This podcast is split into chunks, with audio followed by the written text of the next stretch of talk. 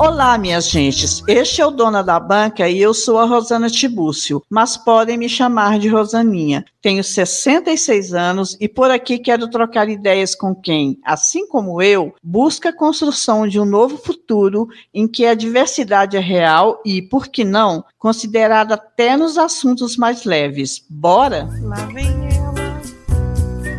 Olha quem está chegando. Dona da Banca, Rosana Tibúrcio.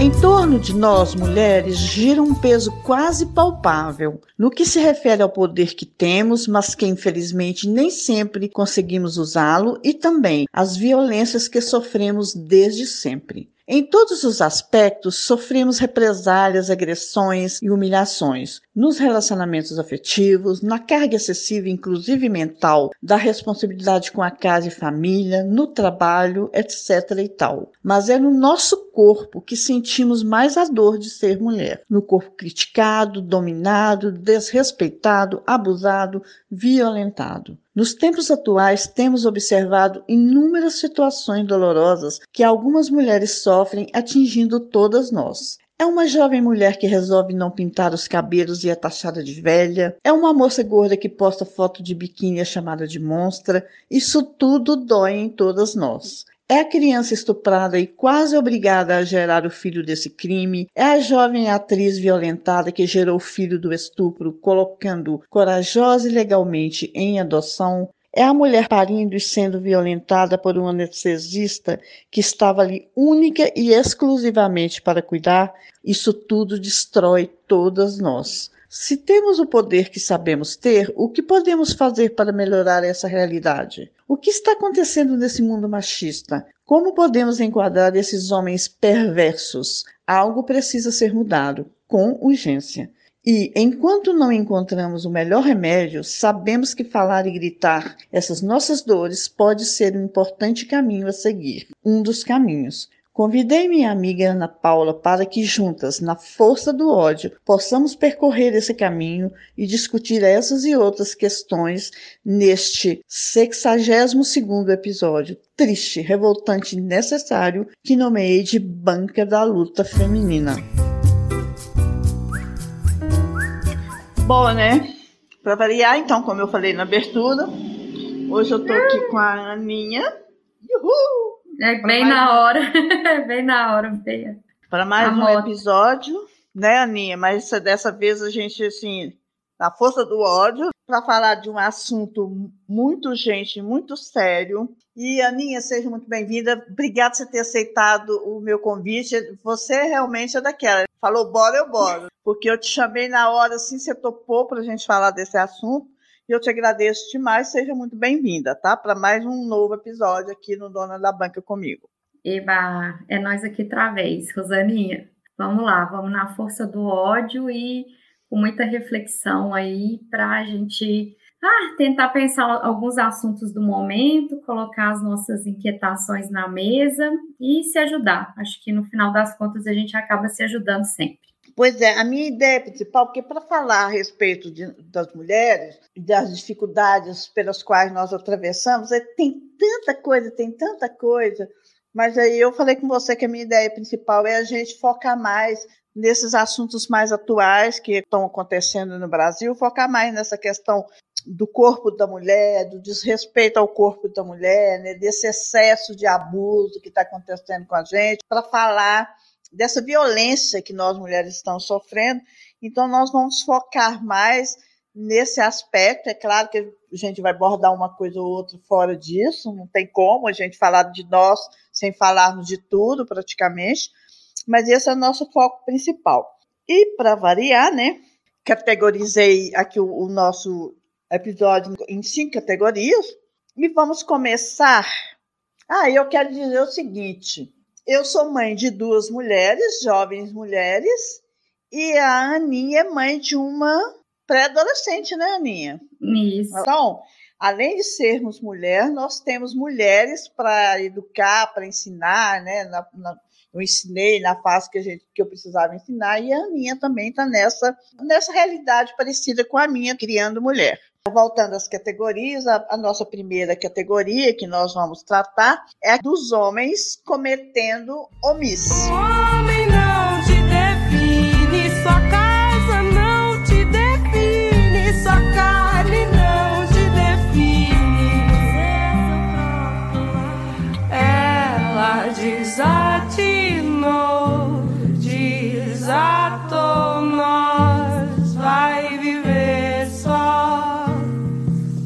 Parece engraçado, né?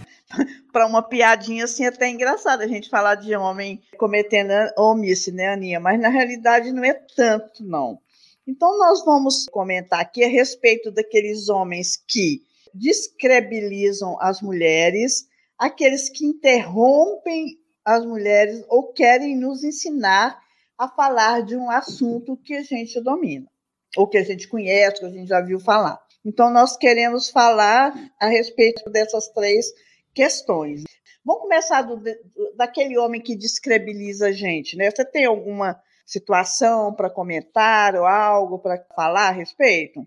Bom, eu entendo que na maioria das vezes os homens né, nessas situações eles partem do pressuposto de que a mulher é incapaz e sob o pretexto, né, de cuidar, preservar, acabam deixando a mulher de fora da discussão, da decisão, descredibilizando totalmente o conhecimento dela, as experiências, a bagagem e até mesmo as qualificações técnicas, né? Mesmo os diplomas que essa mulher tenha. Eu lembrei de uma situação, aconteceu muito recente comigo, deve ter mais ou menos um mês, dois meses. Eu passei no supermercado e estava, fiz minhas compras, estava saindo e manobrando o carro. Tipo, eu estava tranquila, eu acabava de começar a manobrar o carro, parou um senhor que estava entrando no estacionamento e começou a me dar as é, indicações do que, que eu deveria fazer, me mandando parar, me mandando dar mais ré. E eu fiquei, assim, estarrecida com aquilo, porque aos olhos né, de outras pessoas pode parecer, nossa, que gentil, ele estava tentando ajudar, mas ele viu que era uma mulher dirigindo e falou: opa, ela precisa de ajuda, ela precisa que eu salve ela nessa situação, ela precisa do meu pedir. conhecimento, sem eu pedir. E assim, tava uma manobra tranquila, eu ia precisar ir o carro um pouquinho para frente, um pouco para lado, mais de uma vez, porque não dava para sair direto, que era estacionamento do supermercado, as vagas apertadas. Mas, tipo, tava tranquilo. Uma coisa assim, se ele tivesse percebido que eu não estava conseguindo, se eu tivesse dado algum sinal de que não estava conseguindo, aí sim, ótimo, beleza, né? Ou mesmo que eu fizesse um sinal para ele e pedisse ajuda, ótimo. Mas a única coisa que ele deveria fazer, no meu entendimento, ali era parar no lugar que ele estava e não me atrapalhar a finalizar a manobra, porque eu tava saindo, ele tava entrando. E aí ele foi, passou do meu lado, tipo assim, me agradeça, sabe? E aí eu fui, abaixei o vidro e falei para ele: pode ficar tranquila que eu sou habilitada, tá? Bem, eu acho que ele nem entendeu. É, eu acho que talvez ele nem entendeu, porque eu também estava rindo da situação no final das contas, né? Porque é isso, né? Eu me dei conta do quão ridícula era a situação, porque eu estava simplesmente manobrando o carro, eu estava tranquila. É, isso é corriqueiro, né? É uma coisa que é, não é, não devia nem levantar suspeitas dele, né? Nem deveria levantar uma questão. Mas enfim, ele achou que ele que me ajudou, ele achou que ele é que era o fodão da história, enquanto na verdade meu carro também tem sensor de ré, tem dois retrovisores, então eu já estava bem servida e né, tenho a carteira de habilitação tá acostumada a dirigir no seu Exato. carro. Né? Exato. Mas tipo, eu tava tranquila, feliz da vida, mais um, uma manobra do meu dia e o cara tipo se sentiu o super-herói, sabe? Isso não muda não, porque eu tenho muitos anos que eu não dirijo. Eu acho que eu vendi meu carro em 2004, alguma coisa assim, eu nunca mais dirigi. Mas quando eu trabalhava no banco, eu ia de carro, teve uma vez que um cara estava querendo me ensinar a fazer baliza e eu sou muito mal educada, né? Eu falei, é ainda mais baliza, que eu era ótima para fazer uma baliza, sabe? Uhum. meu Deus do céu, tô pensando o que da vida? E graças a Deus eu acertei de primeira, porque nem sempre a gente acerta de primeira, né? Sim, sim. Que raiva. Ô, ô, Aninha, nessa parte aí de descredibilizar né, das mulheres e, e ficar ensinando a gente, tem aquele tal daquele nome em inglês que eu estava fazendo uma pesquisa que não existe ainda um nome em português, né? Vamos ver se eu consigo consigo pronunciar que é mansplaining. É isso mesmo. É. E eu estava lendo algumas coisas, eu vou lendo, vou ficando uma raiva e tal. Eu só notei aqui umazinha para contar que eu achei assim muito interessante. É um caso que aconteceu em 2019 com a neurocientista Tasha Stanton. Ela contou lá no Twitter dela que ela estava numa conferência australiana da Associação de Fisioterapia. Uhum. Aí um homem praticamente disse que ela teria que estudar mais um pouco e indicou um artigo muito importante que por meio desse artigo, se ela lesse esse artigo, provavelmente ela ia aprender. Sabe quem era a autora do artigo? Adivinha? A própria. Ela a taxa. Gente, oi, ela contou isso no Twitter, mas você não tem assim noção. Tanto de gente contando mil casos a partir disso daí. Assim, uma coisa absurda. É, é, é o tal da omisse, né? Nessa hora que eu pensei no nome Isso. omisse, o homem cometendo omisse. Não precisava de passar uma vergonha dessa, né? Dessa mulher. Foi a coisa mais ridícula. Mandar ela estudar e mandar ela consultar um artigo que ela escreveu. Ah, não, gente. Eu não, eu não tenho paciência com isso, não. E, e, provavelmente olha, é... ele estava partindo do pressuposto de que foi um homem que escreveu. Ele nem estava é partindo do pressuposto. Isso. Que não deve ter nem lido o nome, se era autor ou se era autora, né? Nem o hum. nome, eu achado que o Tasha podia ser um homem, alguma coisa assim. Exato. Ai, gente, que eu vou te contar um negócio. Eu não tenho muita paciência, não, sabe? Gente, eu tô aqui pensando, a gente nem tá no objeto principal do nosso tema e eu já tô nessa força do ódio. Eu fico pensando assim, eu tenho que respirar fundo, eu tenho que ficar assim mais calma, né? Mas não sei o quê. Gente, uma vez eu, eu corrigi, não, eu, eu sugeri que, um, que uma coisa em português era correta por causa disso, disso, disso, daquilo. Expliquei lá os motivos por que, aquilo era correto. E a pessoa não confiou em mim de jeito nenhum, de jeito nenhum. Falou que não, que não. Um homem, né? Uhum. Aí passou um pouquinho, foi lá, sumiu, deu uma volta, voltou, com voltou. Olha, eu estava aqui pensando direitinho, eu acho, eu, eu vi que você está certo. Ele chegou à conclusão que eu estava correta. Uhum. Sabe assim? Sim. Eu não sou a bambambam bam, bam em português, mas eu sou uma estudiosa. Se eu chegar a falar que uma coisa está correta, falar assim, de, né, com aquela uhum. com ênfase, assim, é porque está correto mesmo. Eu não sou doida de, de, de achar que tudo está correto, não caio nessa de falar que está correto, tem que consultar. Isso. Mas ele fez isso porque eu fiquei assim, morrendo de vergonha. Eu falei, gente, não tem base de homem, não, né? E outra coisa, não sei se você já, já aconteceu com você, Aninha, às vezes você está conversando numa turma e tem um homem perto, e você olha para um assim, ele está sempre com a boca aberta, querendo te interromper. Uhum. Você, já, você já presenciou isso? Eu já presenciei isso demais. E aí Sim. nós vamos para aquela história lá do, do da, da, interrupção, né? Da, esse agora que eu não vou saber falar mesmo. É ment... Menterrupting. É esse nome aí, que também não tem tradução. Essa coisa de, de, de homem interromper a gente é muito chato. E assim, é impressionante, porque às vezes nós mulheres, nós conversamos muito, assim, eu, uma pessoa igual eu tem assim, esse jeito de conversar, eu, eu sou de interromper também as pessoas.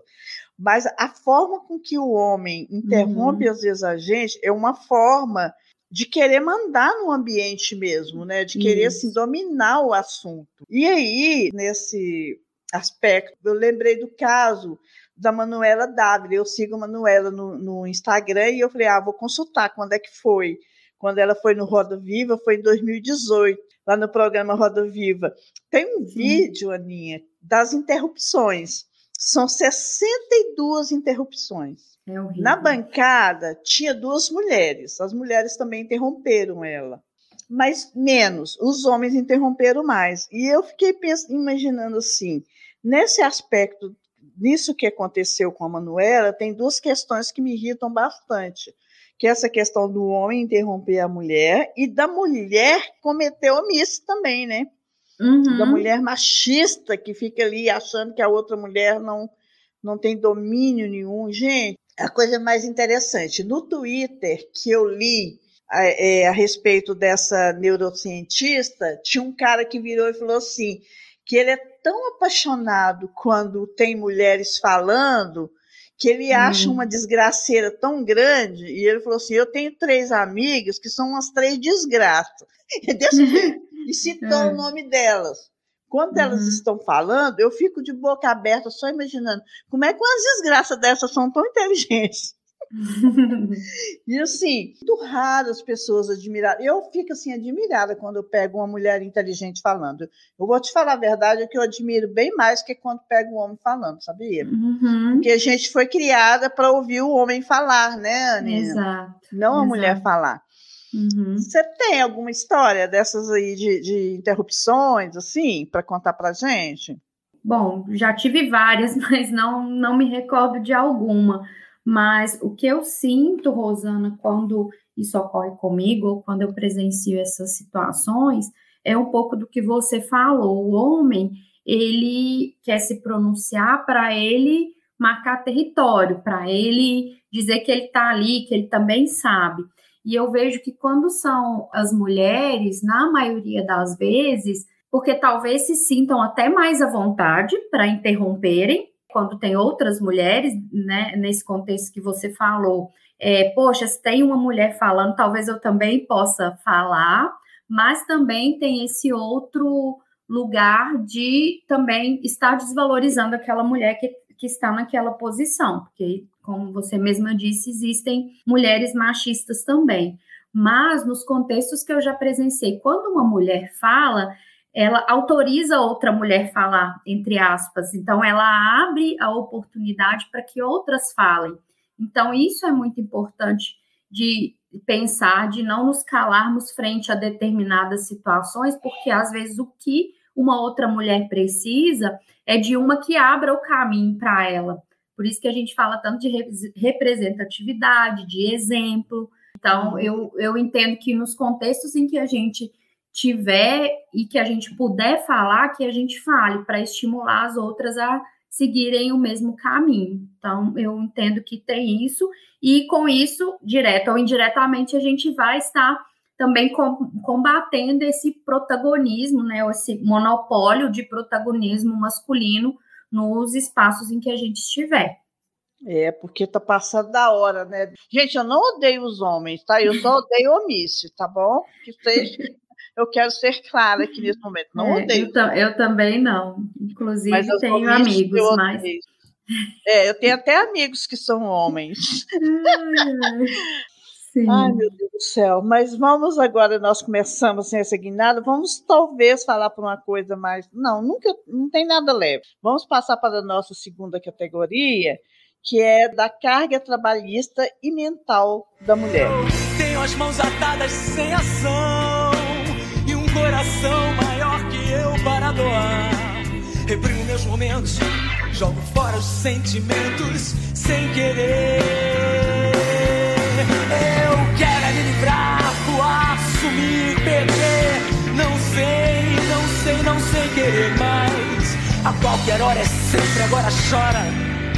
Quero cantar você. Ai, Aninha, eu vou te contar uma coisa. Nessa categoria aqui, nós não vamos entrar muito em detalhes, porque nós temos um episódio no Dona da Banca, né, Aninha? Inclusive Sim. feito por nós duas, que é a Banca da Mulher no Mercado de Trabalho.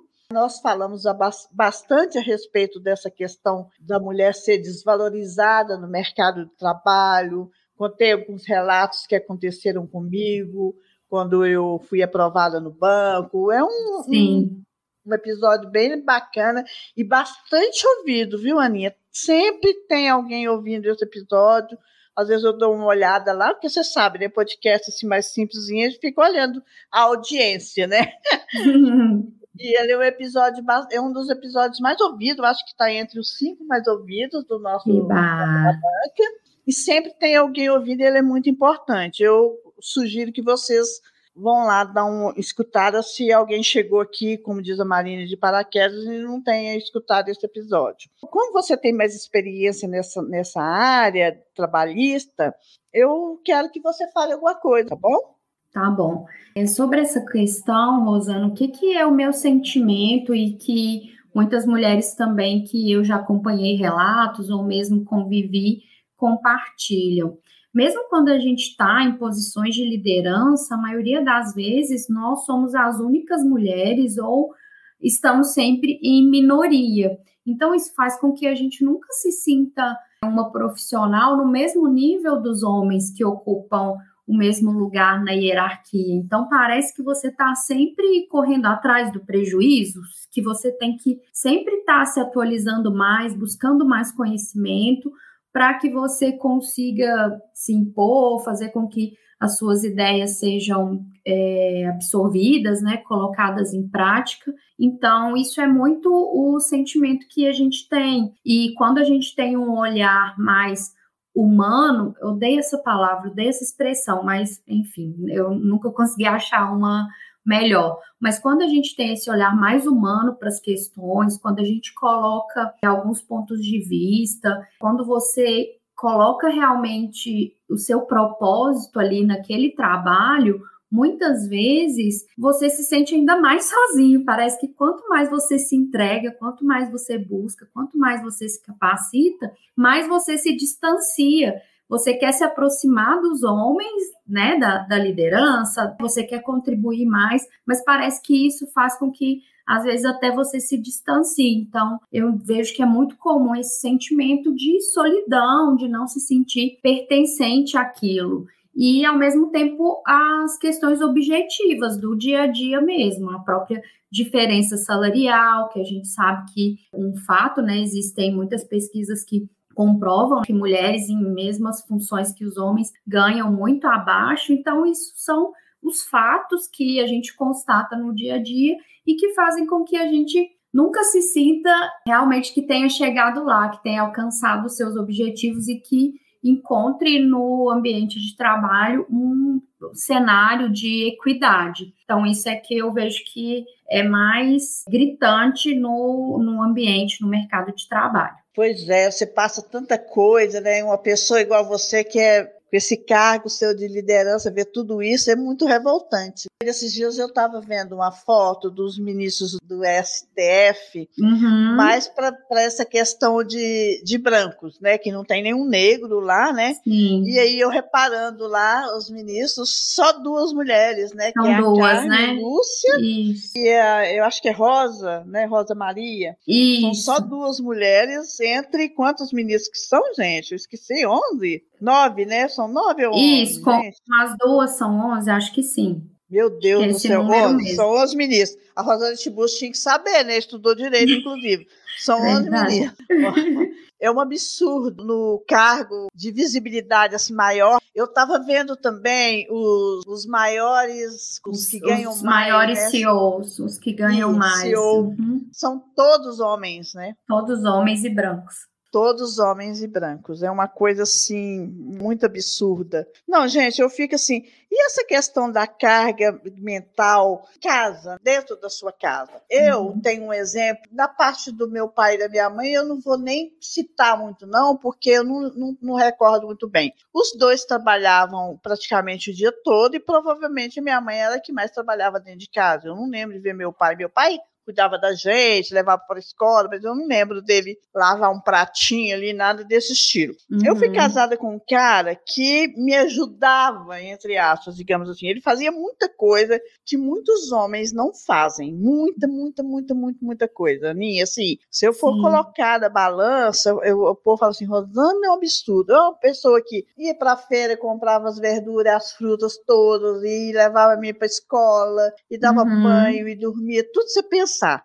Uhum. É, não fazia bagunça dentro de casa, ajudava a arrumar a casa se precisasse. Mas o dia que ele se emputecia e falava: nunca mais eu faço isso, nunca mais fazia. Quem uhum. fazia? A boneca. Sim. Uma vez ele falou: nunca mais eu arrumo a cozinha. Nunca mais a Daniela arrumou a cozinha. Uhum. Quem arrumava a cozinha quando a empregada não estava, que a gente sempre teve gente que trabalhava em casa e tivemos mesmo, gente. Eu Tem gente que é muito Uhum. contra isso, mas era outra realidade. Eu trabalhava fora e tinha que ter alguém para ficar dentro da minha casa. Tinha gente que precisava de trabalho, tinha eu para oferecer trabalho e pagar bem e justamente. Eu sempre Uhum. paguei bem. E eu tinha empregada doméstica. Então, quando elas não estavam, quando não estava, eu arrumava a cozinha, porque o, o boneco falou que nunca mais arruma cozinha. E quem arrumava era a boneca aqui. Uhum. Então, essa Ele carga, podia escolher, né? Ele podia escolher, você não. eu não podia escolher. Porque se eu Uhum. não arrumasse, ia dar barata, ia dar bicho, ia virar um puteiro, ia virar uma pia que eu não gosto. E ele também nunca gostou, a gente nunca gostou de bagunça. Ele Uhum. não atrapalhava, sabe? Ele não, não bagunçava, não. Ele continuava sendo caprichoso ali, tirava a comida toda do prato, botava água, ele não dificultava. Mas Uhum. não lavava, porque ele botou na Uhum. cabeça, nunca mais eu lavo. Eu nem lembro o porquê disso. Eu, deve ser alguma discussãozinha idiota que a gente teve, e ele Sim. falou isso e nunca mais arrumou. E olha que eu estou citando um, algo muito simples. E eu Uhum. fui uma pessoa da turma das felizardas e tive Sim. esses perrengues. Agora Sim. imagina uma mulher que nunca teve a contribuição do marido. E Não é fácil. Sim. É, a vida da gente não é fácil, sabe?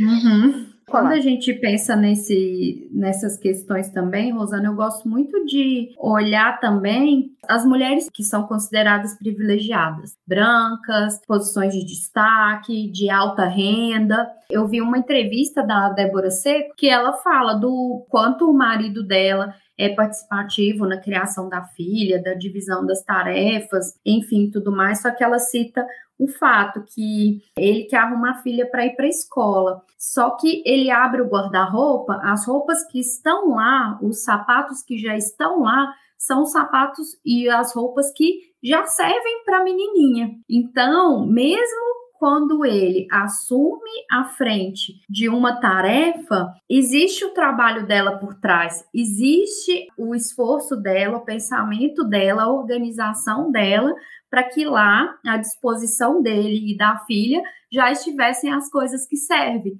Então, é essa carga mental que a gente fala, né? é do fato de que a gente não desliga, que a gente está sempre pensando o que, que vai acabar, o que, que tem que comprar, o que, que vai ser no próximo semestre, vai ter uma atividade diferente, isso serve, isso não serve, o que, que precisa mudar na rotina para que as coisas continuem acontecendo. Então, mesmo para mulheres muito privilegiadas, isso ainda é um cenário recorrente. Então, é difícil a gente quebrar esse ciclo. Por mais que a gente tenha também homens ao nosso lado que entendam né, o seu papel dentro da parentalidade, né, da, da paternidade, ainda é difícil a gente não tomar frente das coisas e não pegar isso para a gente, ou por necessidade, ou pela própria condição em que a gente foi criado e está acostumada. Exatamente. Já não bastava aquelas duas questões que a gente não tem como fugir, que é da natureza, nós que carregamos essas crianças na, na barriga,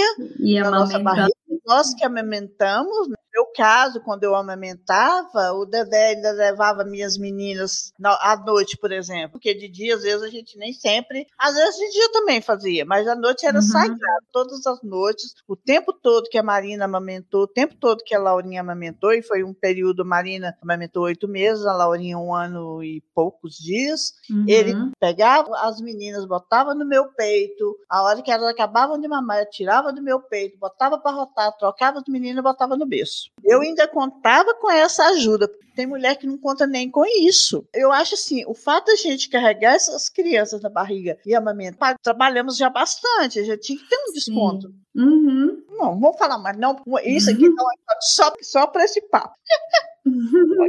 Vamos passar para que é uma outra parte muito complicada também, que é a terceira, no- nossa terceira categoria, que é da aparência feminina. Atenção,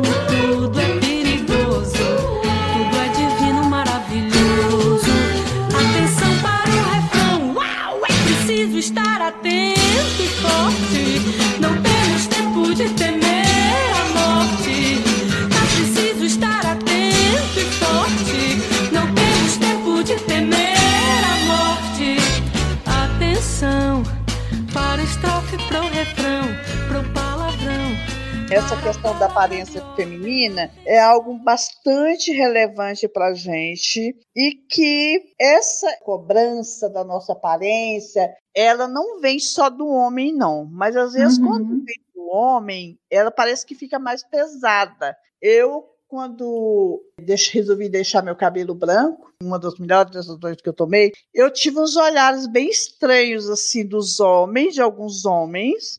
Uhum. Eles falavam a respeito, a não ser meu pai, que virou e falou assim: tanta tinta para Rosana pintar o cabelo, ela foi escolher logo a branca.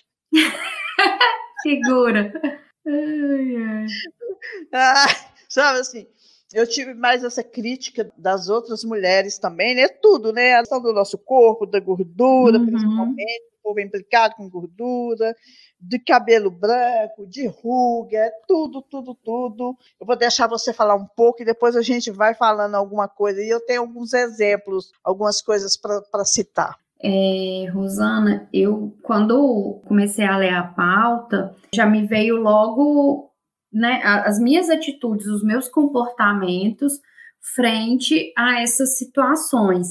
E eu entendo que a gente também está aqui para né, desconstruir. Sempre que, que eu penso nisso e eu vejo que eu estou no caminho, é muito difícil ainda para mim sair desse lugar de julgamento e de comparação. Eu posso me orgulhar que jamais eu fui em rede social ou qualquer lugar que seja ofender uma pessoa ou falar para ela o que, que eu acho da aparência dela. Isso eu nunca fiz, nunca me senti à vontade para fazer isso e nem a falta de noção, é me sentir à vontade no sentido de pessoas próximas ou falta de noção fazer isso com pessoas desconhecidas ou de redes sociais, isso eu nunca fiz, mas é muito difícil a gente sair dessa lógica. Então, quando a gente pensa em profissionais, em pessoas né, que atingem posições de destaque, é difícil ainda a gente parar e não julgar aquela pessoa, falar, hum, mas será que ela é boa mesmo? Hum, ela chegou aí, será que ela se esforçou tanto assim mesmo? Hum, será que ela merece? É difícil. Eu, é difícil. algumas vezes, me pego fazendo esse tipo de crítica ou me comparando. Ah, por que que ela chegou e eu não cheguei, mas é muito de um ponto de vista assim, eu me sinto capaz, mas não consegui executar a ponto de chegar nesse nível. Às vezes nem é uma questão de se julgar incapaz, mas é de pensar por que, que eu não corri atrás para chegar onde essa pessoa está. Então, é um misto, né, dessas comparações aí, desses julgamentos, desses sentimentos, mas a gente precisa se policiar. A gente precisa refletir sobre isso e entender o nosso próprio ritmo, a nossa própria história, as nossas condições e buscar o nosso próprio caminho, nosso próprio tempo, o que a gente dá conta, o que a gente não dá conta, as brigas que a gente quer comprar. E existe uma discussão aí na internet até bem antiga, por exemplo, né, de ah, eu não vou em médico que fuma, pneumologista que fuma, ah, eu não vou em nutricionista acima do peso. Então a gente tende sempre a colocar né, aparência ou comportamentos visíveis associados à capacidade ou não, à competência ou não daquelas pessoas, enquanto uma coisa não tem nada a ver com a outra. Porque não. a gente está falando de indivíduos, de seres humanos. Imagina que... você rejeitando uma consulta com o doutor Drauzio Varela no período que ele fumava. Imagina. É, Desculpe te interromper. Eu não, não, não excelente, bem, bem lembrado, isso mesmo. E aí hoje a gente vai olhar para ele e vai falar, é um cara que corre todos os dias, pratica atividade então. física, não fuma mais. Então era um momento dele, um percurso que ele estava percorrendo para que hoje ele tivesse, né, um comportamento entre aspas mais condizente com o discurso, com a questão de saúde, mas o saber dele, a competência, sempre esteve ali, independente de como era o comportamento dele em relação a essas questões de atividade física, tabagismo, etc. E nós temos que parar também para pensar que muitas questões, essa questão ainda nutricionista que é um pouquinho gorda, uma vez eu fui numa nutricionista, ela era um pouquinho gorda, e assim que eu fui entrando, ela falou para mim que tinha um problema de Eu fiquei tão assustado Ah, dela me explicar. ela já se defendeu. Ela já. que eu não Aham. lembro o que, que ela tinha. Era algum, algum distúrbio alimentar que Uhum. ela não em- conseguia emagrecer. O que, que a gente tem que pensar? Você falou aí a respeito de conhecimento. Porque existem duas questões: a saúde física e a saúde mental. Exato. Às vezes, muita gente que tem um problema de distúrbio alimentar está com a saúde mental afetada. Quem tem vício do cigarro, vício é algo que não está legal na sua saúde mental. Uhum. Todas as pessoas têm problema, a pessoa, a pessoa tem um problema, um, um problema numa unha encravada, pode ter um problema de saúde mental que dificulta essa pessoa viver com uma saúde plena. E ela pode calhar de ser uma nutricionista, ser um pneumologista, um, um, um médico, não sei nem a especialidade do doutor Drauzio Varela, um deus, Uhum. doutor Drauzio Varela, um deus. Então, e pode ter esse tipo de vício, um vício, que ele não Sim. consegue conter. Sim. Eu, ela, ela não era muito gorda, ela era um pouco gordinha. Sim, me assustei com ela me falar. Então eu fico pensando que ela não tem sossego. Exato. Ela não deve ter sossego. Porque ela falou isso pra Isso mim. Uhum. que tava gorda ali, que nem tava pensando nada, não, sabe? Eu não entendi, deve ser horrível. Eu acho que eu te interrompi, desculpa aí. Não, era isso. Dessa questão aí, eu, eu gosto muito de citar a Preta Gil, porque ela tá sempre ali de biquíni lá no Instagram dela, e cheia de estria e de. né, E ela tá lá daquele jeito, e um monte de gente chamando ela de gorda, de pó. Eu fico horrorizada de ver as coisas assim, que as pessoas comentam. Não deve ser fácil ser uma Preta Gil, porque eu vou Uhum. te contar um negócio. E sabe o que, que eu lembrei, Aninha? Sim. Um idiota que eu conheci, que eu tive assim um Uma uma fé. com, com, com, com o filho da puta.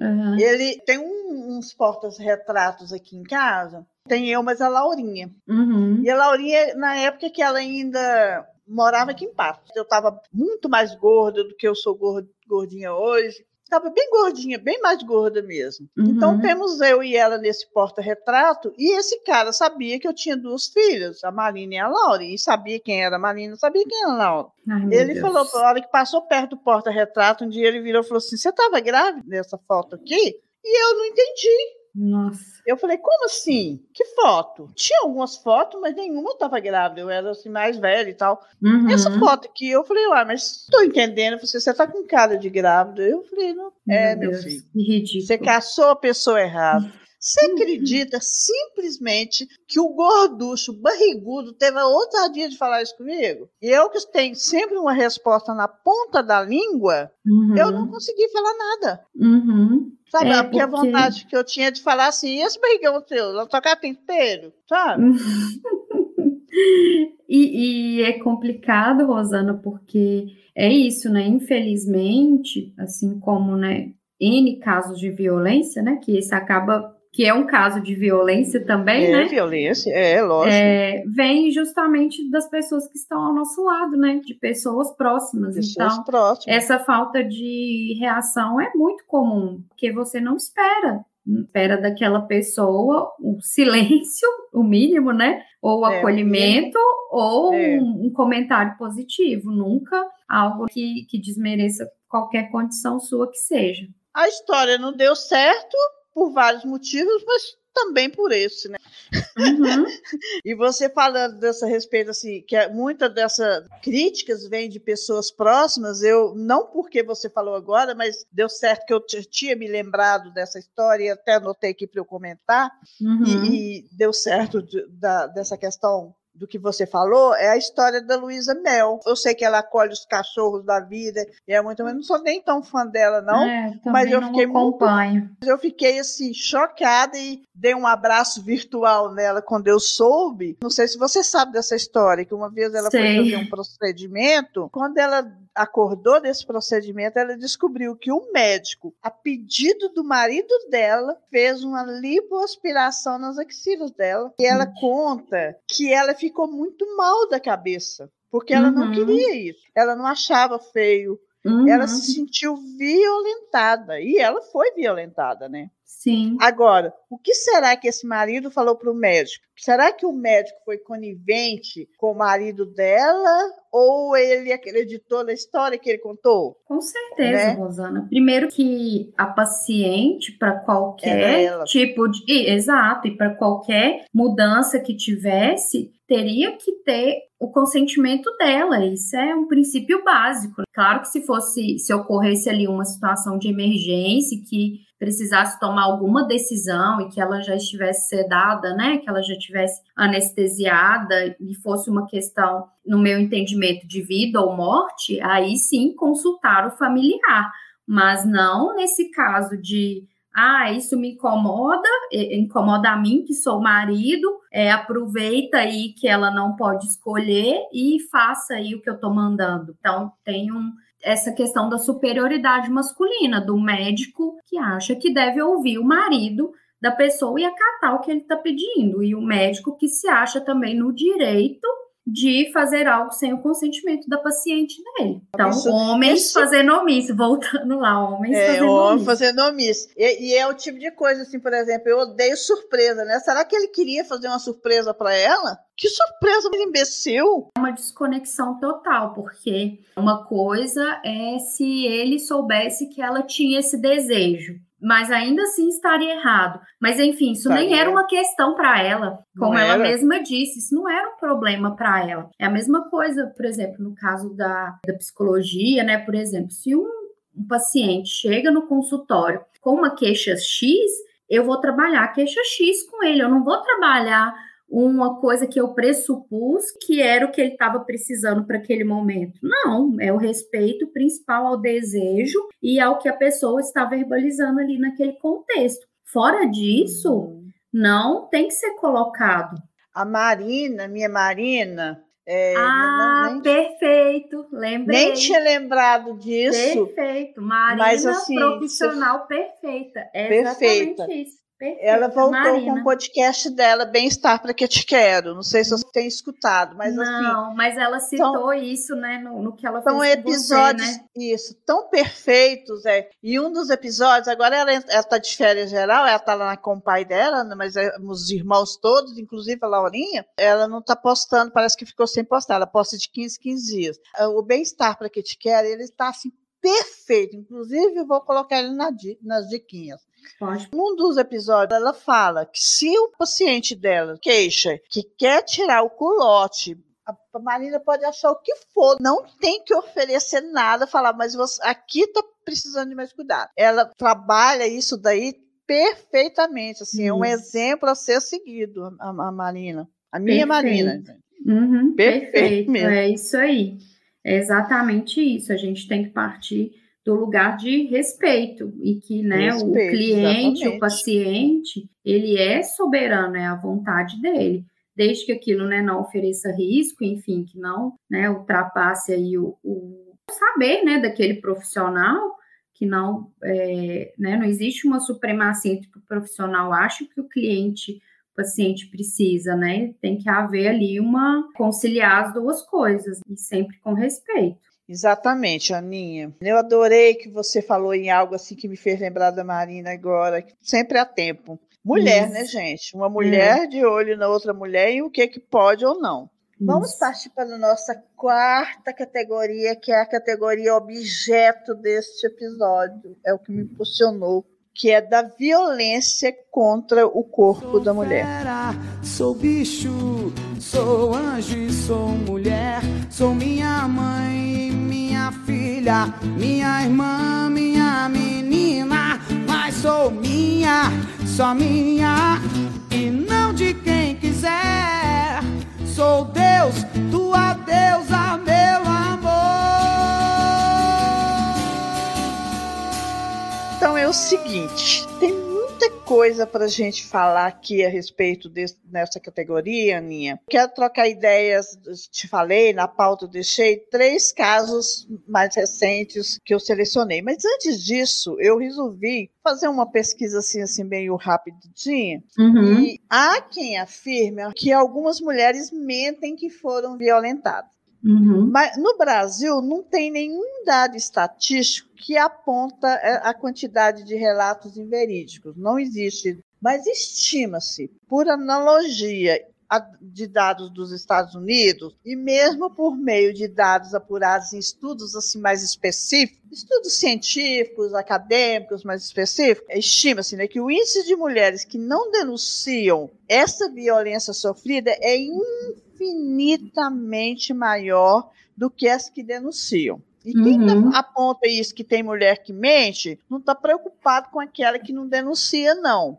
Isso. Não está preocupado. Está preocupado em preservar a boa imagem é. dos homens, simplesmente. Nos Estados Unidos, Aninha, de 10 casos de denúncia de estupro, apenas um caso é falso. Uhum. E, a gente, e os Estados Unidos e o Brasil têm um tipo de comportamento machista similar, né? tanto machista Sim. como racista, que eu gostaria de, de, eh, quando eu ouvi a respeito disso, né, apenas um é falso, e essa questão assim de, de as mulheres que são violentadas não denunciam, sobretudo, gente, as mulheres casadas. E uhum. algumas mulheres casadas com homens bons. Porque Sim. nem todo estupro ele é causado por um homem que bate na mulher, uhum. na esposa dele. Uhum. Quando você está transando lá com seu homem, lá com seu cara, e você não quer, e ele. Você está sendo violentada quando você não quer ser, ter sexo. Eu conheci uma menina, uma, eu tinha uma amiga, muitos anos que eu não convivo com ela, ela me contou uma vez que ela não podia tomar banho. O marido dela via pelada, ela não tinha sossego nem para tomar banho. Ela era casada Nossa. com um tarado. Nossa. Quantas e quantas vezes essa mulher foi violentada? Uhum, Casada, com um cara bom, amigo, sim. boa praça, entendeu? Uhum, que negócio todo. Então, assim, o que é que acontece? Assim, nem todo homem que, que estupra a sua esposa, ela bate nela, ele apenas exige seus direitos. Isso. A outra Sim. questão que eu queria colocar, antes da gente chegar nesses três casos, essa ideia de culpabilizar a mulher por todos os estupros ocorridos. Eu vi um, uma imagem esses dias. Marque a resposta correta. Para uma mulher ser estuprada é preciso de é, usar uma roupa curta, caminhar à noite. Não sei se você viu essa imagem. Fazer cara, caras e bocas para homem ou ter um estuprador. Uhum. Gente, a única uhum. resposta, se alguém tinha dúvida dessa resposta, dessa múltipla escolha, o caso, nós vamos comentar que é o caso do anestesista, que até hoje eu estou assim, chocada, eu não esqueço essa história, conduzindo a gente a marcar a resposta correta. Para o Isso. estupro, gente, é preciso apenas ter um homem nojento. Só. Essa Sim. é a resposta correta. Então, essas duas questões que eu queria colocar antes da gente falar desses três casos. Você quer falar alguma coisa antes da gente comentar os três casos, Aninha? Fique à vontade. Eu acho que só sobre essa questão da, da vulnerabilidade da mulher e da necessidade da gente conversar sobre isso, de conversar com as nossas filhas, com as nossas amigas, enfim, com todo mundo que está ao nosso redor, é justamente esse fato, né, Rosana? Basta estar viva para correr o risco de ser estuprada. E aí, quando a gente pensa em educação sexual, em informação dentro de casa, em diálogo, a gente vê né, que existem bebês que são abusados, três meses, um mês, né, poucos anos. Então, é isso. Não existe nenhuma correlação entre a atitude da vítima com a atitude do estuprador. Basta estar viva para correr o risco de ser estuprada. Simples assim, independente da sua idade, onde você esteja, roupa, dia, hora, classe social. Basta a gente pensar que grande parte dos abusos, das violências acontecem com homens conhecidos, pessoas que estão ao nosso lado, que estão dentro da nossa casa, nos ambientes sociais que a gente convive. Então, é, a gente tem que partir desse pressuposto. Simples assim. Eu acho que são, são só 2% de, dos homens desconhecidos que estupram, né, as mulheres. Exato. Parece que eu li um estudo assim rapidinho. Eu falei, não, não quero continuar lendo isso aqui, não, porque senão eu vou ficar maluco. É um episódio só para isso. Não sei se você lembra daquela menina que lá no Rio de Janeiro, acho que o caso deve ter acontecido antes da pandemia, um ano antes da pandemia, que ela foi estuprada por 11 meninos, 11 rapazes. Sim. Aí eu estava comentando isso com um amigo meu que tem um filho. O filho estava perto, ele virou assim, mas o que é que essa menina foi xeretar nesse lugar? Exato. Eu, falei, eu não acredito que eu estou ouvindo isso. Uhum. Eu, você já ensinou o seu filho que uma menina pode estar em qualquer lugar, pode estar inclusive pelada, que se ela falar que não quer, ele não pode. Uhum. É isso que Uhum. você tem que pensar. Uhum. Aninha, nós vamos começar pelo primeiro caso que aconteceu, agora mais recente, são os três casos que, eu, que me deixou assim, um pouco escabriada. Foi a história, primeiro, a história daquela menina de 11 anos, que ela foi violentada por um, Sim. parece que um garoto de 13 anos, não sei direito, aí tô cagando para esse garoto também. E aí, o que que acontece com essa menina? Várias coisas me horrorizaram. As pessoas falando que ela estava matando uma criança, sendo que a lei permite, e ela não Uhum. tinha nem cabeça para ter um uma menina de 11 anos. Que a justiça demorou a dar autorização para ela abortar. Inclusive, teve uma juíza cometendo omissa também, né? Fazendo uma pressão psicológica em cima da menina, falando para ela ouvir o coração da- da- do neném, para ver se Uhum. Escolhia o nome. Um horror, um- uma coisa. Até que ela conseguiu abortar, ainda bem que conseguiu abortar. O que é que acontece nessas histórias assim, que, eu, que me- muita coisa que me chocou? É chamar o pai, mas você Uhum. acha que pode aparecer com você, com o pai, o estuprador de pai, outra coisa assim. Aquelas mulheres que têm um pensamento tacanho, para não dizer leviano, vamos dizer, vamos leviano mesmo, que fala assim, mas Uhum. não era filho de um namoradinho dela? Gente, se a menina contou que foi estuprada, que foi violentada, ela está falando a verdade. A gente tem que Isso, partir podia ser até do marido, em qualquer hipótese. nisso. A questão é a violência, o não consentimento, independente de com quem foi. Porque, como eu já falei eh, anteriormente, que o índice de história mentirosa é muito pequeno para ser levado em Uhum. consideração, gente. E a gente também não pode esquecer daquele caso daquela menina lá em São Mateus, que Uhum. ela foi estuprada pelo tio desde os seis anos de idade. O caso das outras, para variar, e todo Sim. mundo lá na porta do hospital chamando a menina de assassina. E esse tio? Exatamente. Alguém falou desse tio? Uhum, exatamente. Desde os seis anos de idade, gente. Vocês têm ideia do que é isso? Não, pelo Uhum. amor de Deus. Ai, Aninha, esse caso aí, fala alguma coisa dele. Que eu- Ah, circulou aí na internet a frase que eu acho que, que é perfeita: criança não é mãe, estuprador não é pai. Então, a gente não pode confundir as coisas. Eu vejo que tem um problema muito grande, desde a questão médica até a questão jurídica. Então, a gente precisa também que as nossas leis sejam cumpridas, que se façam cumprir e sem julgamentos à vítima, no sentido de que todas essas de- desses casos elas estavam apenas exercendo um direito delas por lei e uma questão muito grave também que eu vejo que perpassa esses casos é a questão da religião. Infelizmente, no Brasil, seja pela questão dos católicos ou dos evangélicos, que a gente tem aí hoje praticamente nessas duas religiões aí dominando a cultura, enquanto que, na verdade, o nosso Estado é laico, né? só lembrando isso. nem, nem deveria existir a supremacia dessas religiões. Então, eu vejo que, além dessa questão jurídica e médica, a gente ainda tem uma questão religiosa que leva esses casos para um outro lugar de moral, de, Castigo, de ser castigo. Isso, de punição e de julgamento que não cabe, não cabe. Posso ser contra ou a favor do aborto, não interessa a minha opinião, não interessa a minha crença, interessa a vivência dessa pessoa e o direito que ela tem e que ela pode exercer ou não. E o aparato médico, jurídico, poder público, profissionais de saúde estão ali para garantir que seja cumprido, que ela tenha todas as informações para que ela exerça o direito dela ou não, para que ela leve Com essa gravidez adiante ou não. Isso, com segurança. Não cabe a mim, mesmo a mim que sou mulher,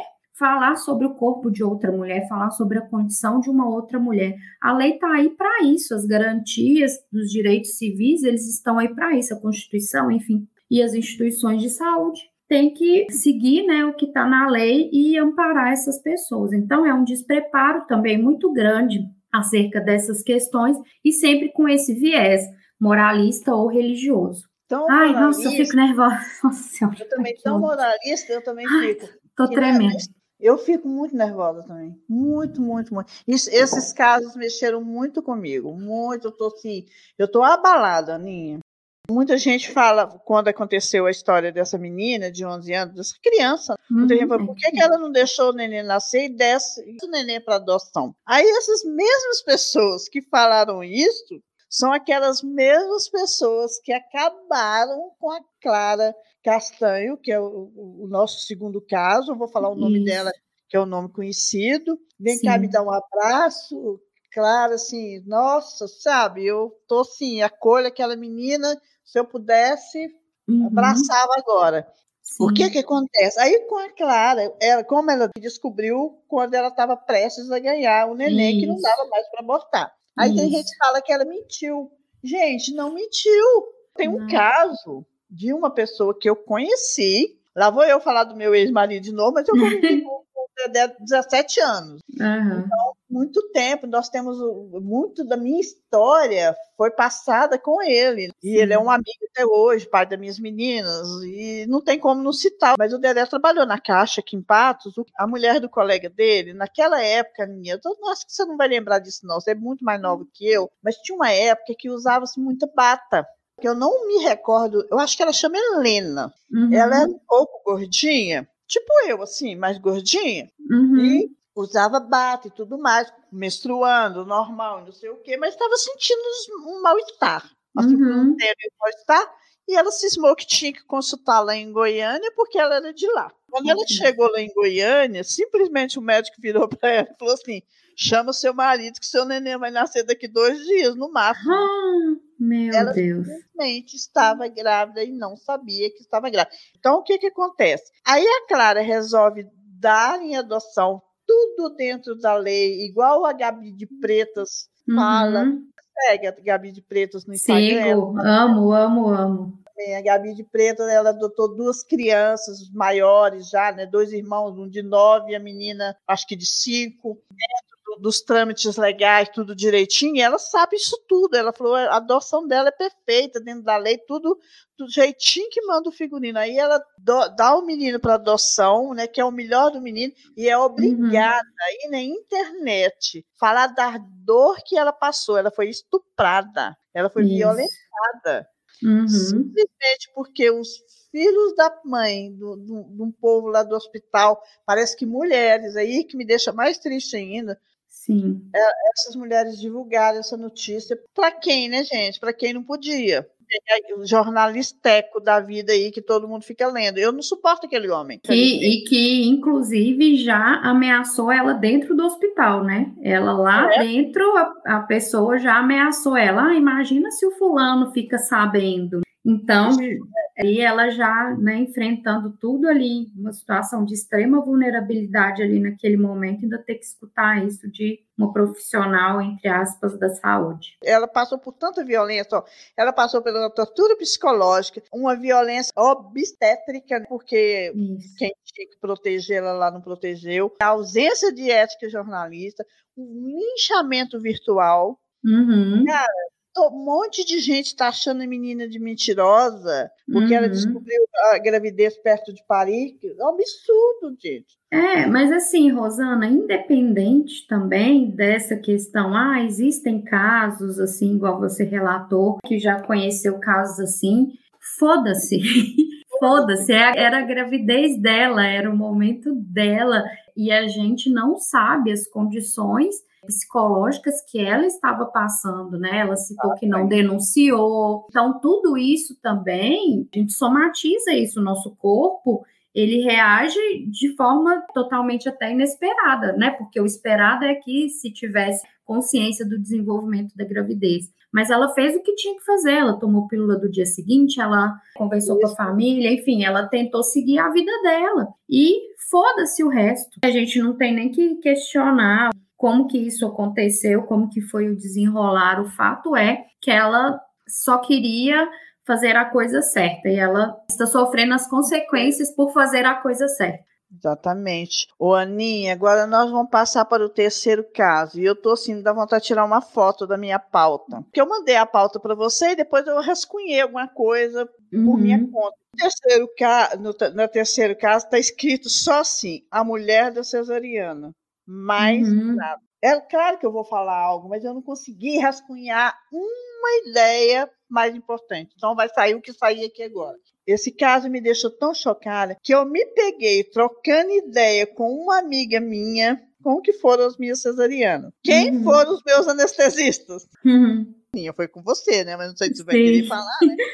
Não, pode, pode, ixi, é claro. Então, gente, eu troquei essa ideia com a Aninha. A gente pensa falando quem havia dado anestesia pra gente. O meu, meu ginecologista, amigo da família, considerado como primo, chamava minha mãe de tia, eu chamava ele, a mãe dele de tia, ele me chamava minha avó de vó, é, com um médico muito bem conceituado, foi o anestesista, conheci meu pai, eu fiz a, na segunda gravidez tinha inclusive meu otorrino lá que foi auxiliar o meu médico, e ele que pegou a Laurinha, e eu assim, querendo saber quem estava na minha Uhum. cesariana. Uhum. Olha que ponto eu cheguei. Agora Sim. você imagina as mulheres que tiveram neném naquele hospital com Exato. aquele anestesista. Imagina a cabeça dessas mulheres. Uhum, sim. Aninha, eu não sei o que dizer. Fala alguma coisa, porque eu não sei. Bom, Rosana, é, esse caso também, né, pelo que a gente ficou sabendo aí nas notícias e que né, eu acho que, que cada vez mais a gente precisa pensar e se fortalecer enquanto mulheres, é que foi a equipe de enfermeiras, mulheres, que se mobilizaram porque suspeitaram das atitudes desse cara. Então, até fazendo um apanhado geral, né, desses casos, é a gente pensar realmente como que nós também estamos sujeitas a situações de violência nesses ambientes. Se fosse uma equipe majoritariamente masculina, esse cara não teria sido descoberto. Tem certeza absoluta. E é muito revoltante também a forma como as coisas são conduzidas, a diferença de tratamento que é dada para esse estuprador. Agora ele não é mais médico, agora ele não é mais profissional da saúde. Só faltou estender um tapete vermelho e Só arrumar faltou. uma, uma suíte lá para ele ficar enquanto esperava a polícia chegar. E ele é pego em flagrante, ele é, independente aí dele ainda vai ser condenado ou não, enfim, a situação era para ser de revolta, de uma mobilização da polícia ter com ele um tratamento muito mais efetivo. Não estou falando Agressivo. de lincha, agressivo, não estou falando de linchamento, de falta de respeito, porque eu não realmente eu não acredito nisso. Violência gera violência, enfim. é, E se a gente mas- for comparar com a história daquele moço que tinha autismo, parece, exato. Estava sem capacete, né? sem que- capacete, o que, que eles fizeram com o menino, com o rapaz negro? Mataram ele. Exatamente. Então, a gente tem que pensar nisso, né? De como o racismo e o machismo perpassa todas as nossas questões do dia a dia. E o quanto nos deixam em situações ainda de maior vulnerabilidade. Porque, a- igual você falou, além das possíveis vítimas desse cara que já passaram lá pelo hospital, como que essa equipe está se sentindo agora? Essas mulheres, essas enfermeiras, com certeza estão inseguras de como que vai ser o futuro delas. E, ó, pensei nisso agora, mas vamos acompanhar, elas vão permanecer nos cargos delas? Ou elas vão ser demitidas? Quem é a diretoria desse hospital? Quem são as pessoas que têm a caneta ali naquela instituição? Se forem homens, sinto muito lhe informar, mas essas mulheres, elas estão sofrendo muito lá dentro. Possivelmente, elas vão passar por outras situações de violência, de assédio moral, de muitas outras coisas ali dentro pelo ato heróico que elas tiveram. Infelizmente, é isso que, que eu acho que vai acontecer com elas. Com certeza tem um reconhecimento aí por parte da sociedade, mas infelizmente ali dentro da instituição. Aninha, eu Acho que elas vão sofrer de muito. não- de não acreditar nisso, Aninha. Ah, eu Porque também. tem homens pensei bons nisso também, agora. não tem não? Não, mas eu não acho tem. impossível, não. Eu acho Não. mais possível que aconteça o que você acabou de falar. Uhum, sim. Entende que piadinha vai ter, ai, sabe? Vai rotular lá as revoltadas, ó, as. Ai, vai ter, eu tenho certeza que isso vai ter.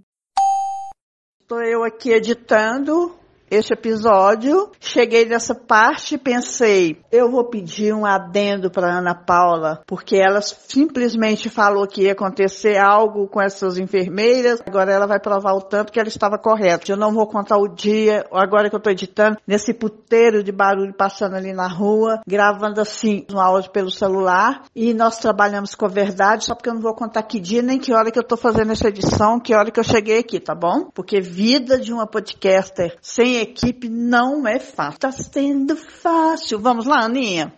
Rosana. Então, logo após né, o início do inquérito, do processo do médico anestesista, agora surgiu uma outra questão em relação à legalidade das filmagens das gravações que foram feitas do crime. Então, infelizmente, as enfermeiras estão sendo pressionadas, estão sofrendo represálias por terem se unido e ter feito a filmagem sem um consentimento prévio da justiça, da polícia. Então, está sendo questionado questionado o ato delas de tentar defender uma outra mulher, um outro ser humano, em virtude de não ter um consentimento prévio da justiça para isso. Mais uma vez, mesmo quando as pessoas estão certas, elas podem estar erradas. A legislação também é muito falha nisso e, infelizmente, mais uma vez acorda arrebentando para o lado mais frágil que somos nós, mulheres. Para mim, eu digo apenas duas palavras: parabéns.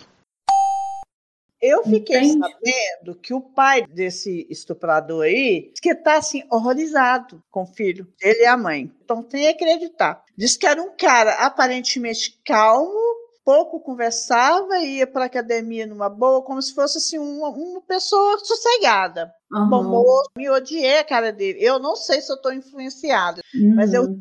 Cara assim que eu, me deu um nojo. Então, Ai, Rosana, mas, mas é- aí é que, que a gente tem que entender que o aparato social, ele é muito extenso, muito firme. Ele está vestindo a capa do médico, do bom moço, do anestesista, do bom filho, entende? E não é culpando os pais, mas é, não dá, né, para culpar os pais, mas é, essa surpresa me é, é, né, é, tá, tá tá falando assim um pouco de é, é, tirando assim a, a possibilidade de que isso aconteça, entende? Porque junto com isso vem, ah, ele frequentava os lugares, ah, ele isso, mas aquilo, beleza, beleza, mas ele é isso. Ele cometeu um crime. Que isso? Nada disso, uma boa educação, enfim, nada disso garante. E se ele cometeu esse crime num local de trabalho, De com trabalho. outras pessoas ali presentes, é porque ele se sentia intocável. É que ele, sendo médico, branco, filho de quem é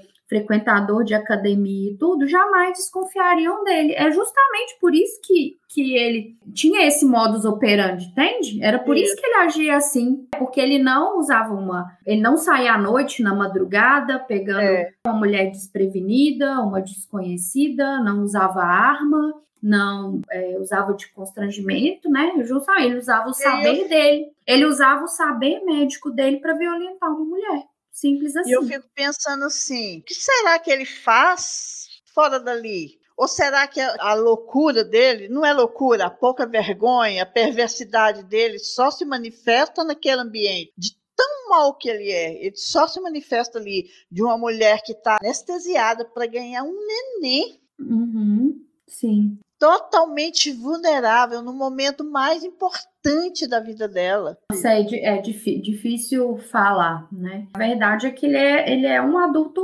funcional, Ele é. um adulto profissional, típico e Ele criminoso. encalha de criminoso, estuprador, de uma pessoa má, né? ter pai, ter mãe, ter filho, ter irmão. Isso, isso, É, exatamente. Tem pessoa ruim que é pai, tem Uhum. pessoa ruim que é mãe.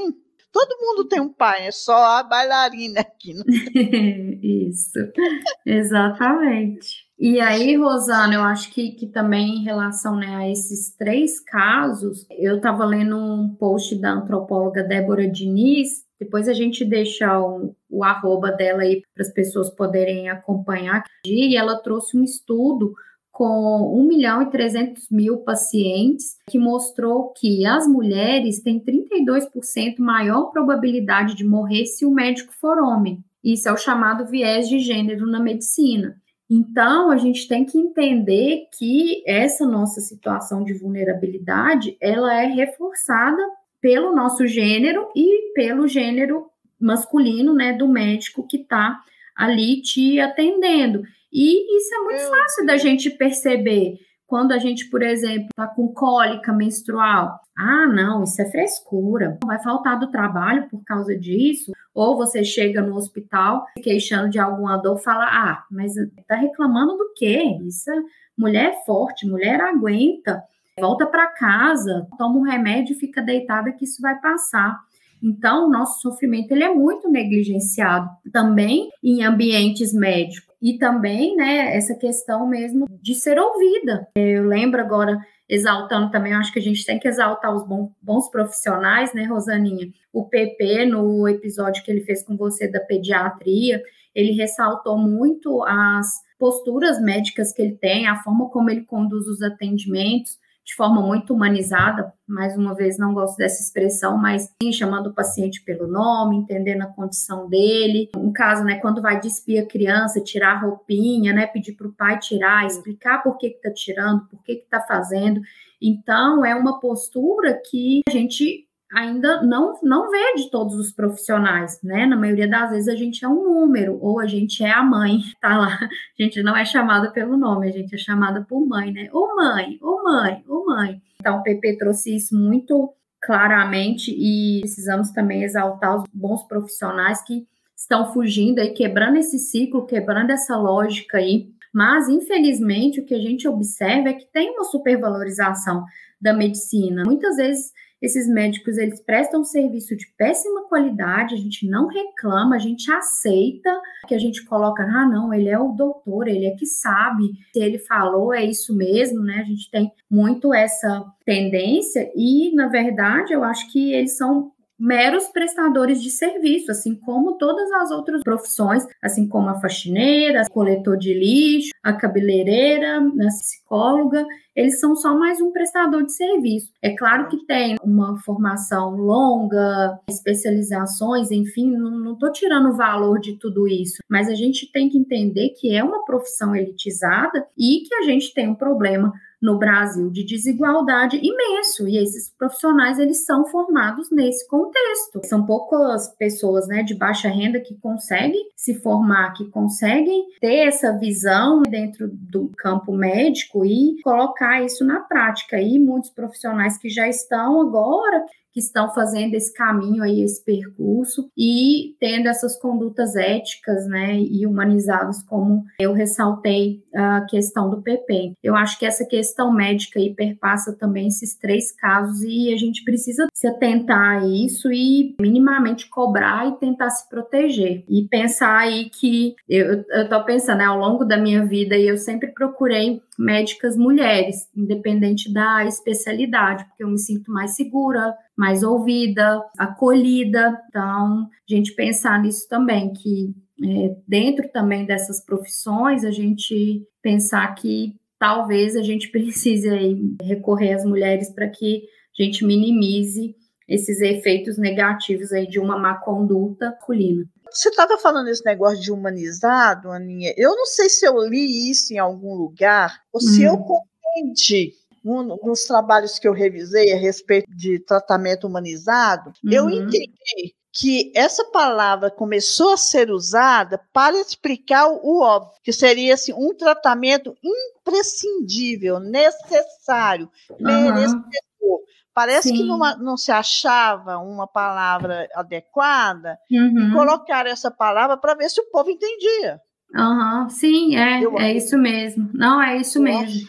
É, por exemplo, lá na, é, isso faz parte lá do movimento da luta antimanicomial, que dos pacientes que eram só números, uhum. ou, ou tratados pelo próprio distúrbio, né? Ah, o psicótico, ah, o isso, neurótico, é. ah. Então, isso veio realmente para se abolir esse tipo de, de tratamento aos pacientes, né? Não chamar por um número ou não só chamar pela, pelo CID, né? Que ele tinha, pela doença. Então é um pouco Mas disso. eu entendo, porque é tão óbvio que não precisava ter esse nome. Mas É, parece que não- se- sem esse nome o povo não entende o que é que É. precisa, sabe? Não. Ai, Aninha, eu vou te contar um negócio. Eu sei que esse caso dessa mulher, eu não consigo esquecer, esquecer essa história. Eu não consigo. Uhum. Eu fico imaginando a dor, a dor, sabe? Assim, foi esse caso que me motivou mais ainda o episódio, porque eu fiquei muito chocada, gente. Tem hora que eu fico pensando assim, me dá aquela vontade que podia ser mentira, pesadelo Uhum. mesmo. Eu fiquei tão horrorizada com isso, com isso que a gente não acredita que isso é verdade, Uhum. não é? Sim. Enfim, vamos passar para nossa quinta e última categoria, que não é menos leve, mas agora a gente vai descarregar um pouco a nossa raiva, que é a categoria de conivências, sobretudo a masculina. Já não importa a sua opinião, o seu conceito a minha visão. Foi tanto sim que agora digo não, porque a vida é louca, mano, a vida é louca. Quero saber só do que me faz bem. Papo furado não me entretém.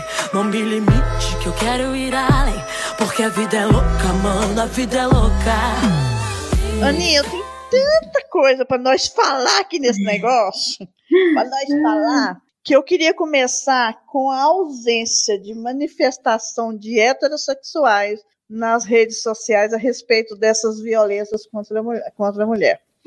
Eu percebi muito, tem um ou outro heterossexual falou a respeito, não estou falando todos, tá, gente? Uhum. Mas não a maioria.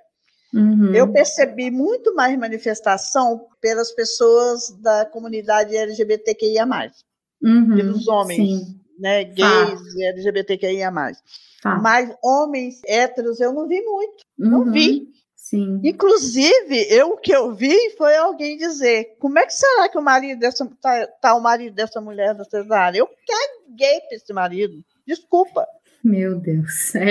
É, é, é isso, isso. né? Tá pensando no homem, né? Mais uma vez, É volta. claro, né, é óbvio e pensar evidente que ele deve estar sofrendo sim, se ele Claro. amar essa mulher. Mas não é hora de pensar nele, gente. Vocês me desculpam, Sim. não é hora. É, o nosso olhar ele tem que estar voltado para a vítima e de como não permitir que situações dessas voltem a acontecer. Quando os homens héteros cis não se pronunciam, assim como é, a gente falou aí já do racismo, né, e do antirracismo, é porque eles acham que não é com eles, que é o caso isolado, é o estuprador. O problema é isolado, não é um problema estrutural, não é o machismo que faz com que um cara desse cometa isso. Ah, é um caso isolado, é um estuprador aí. Não, né? Isso diz respeito a todos nós e, sobretudo, aos homens.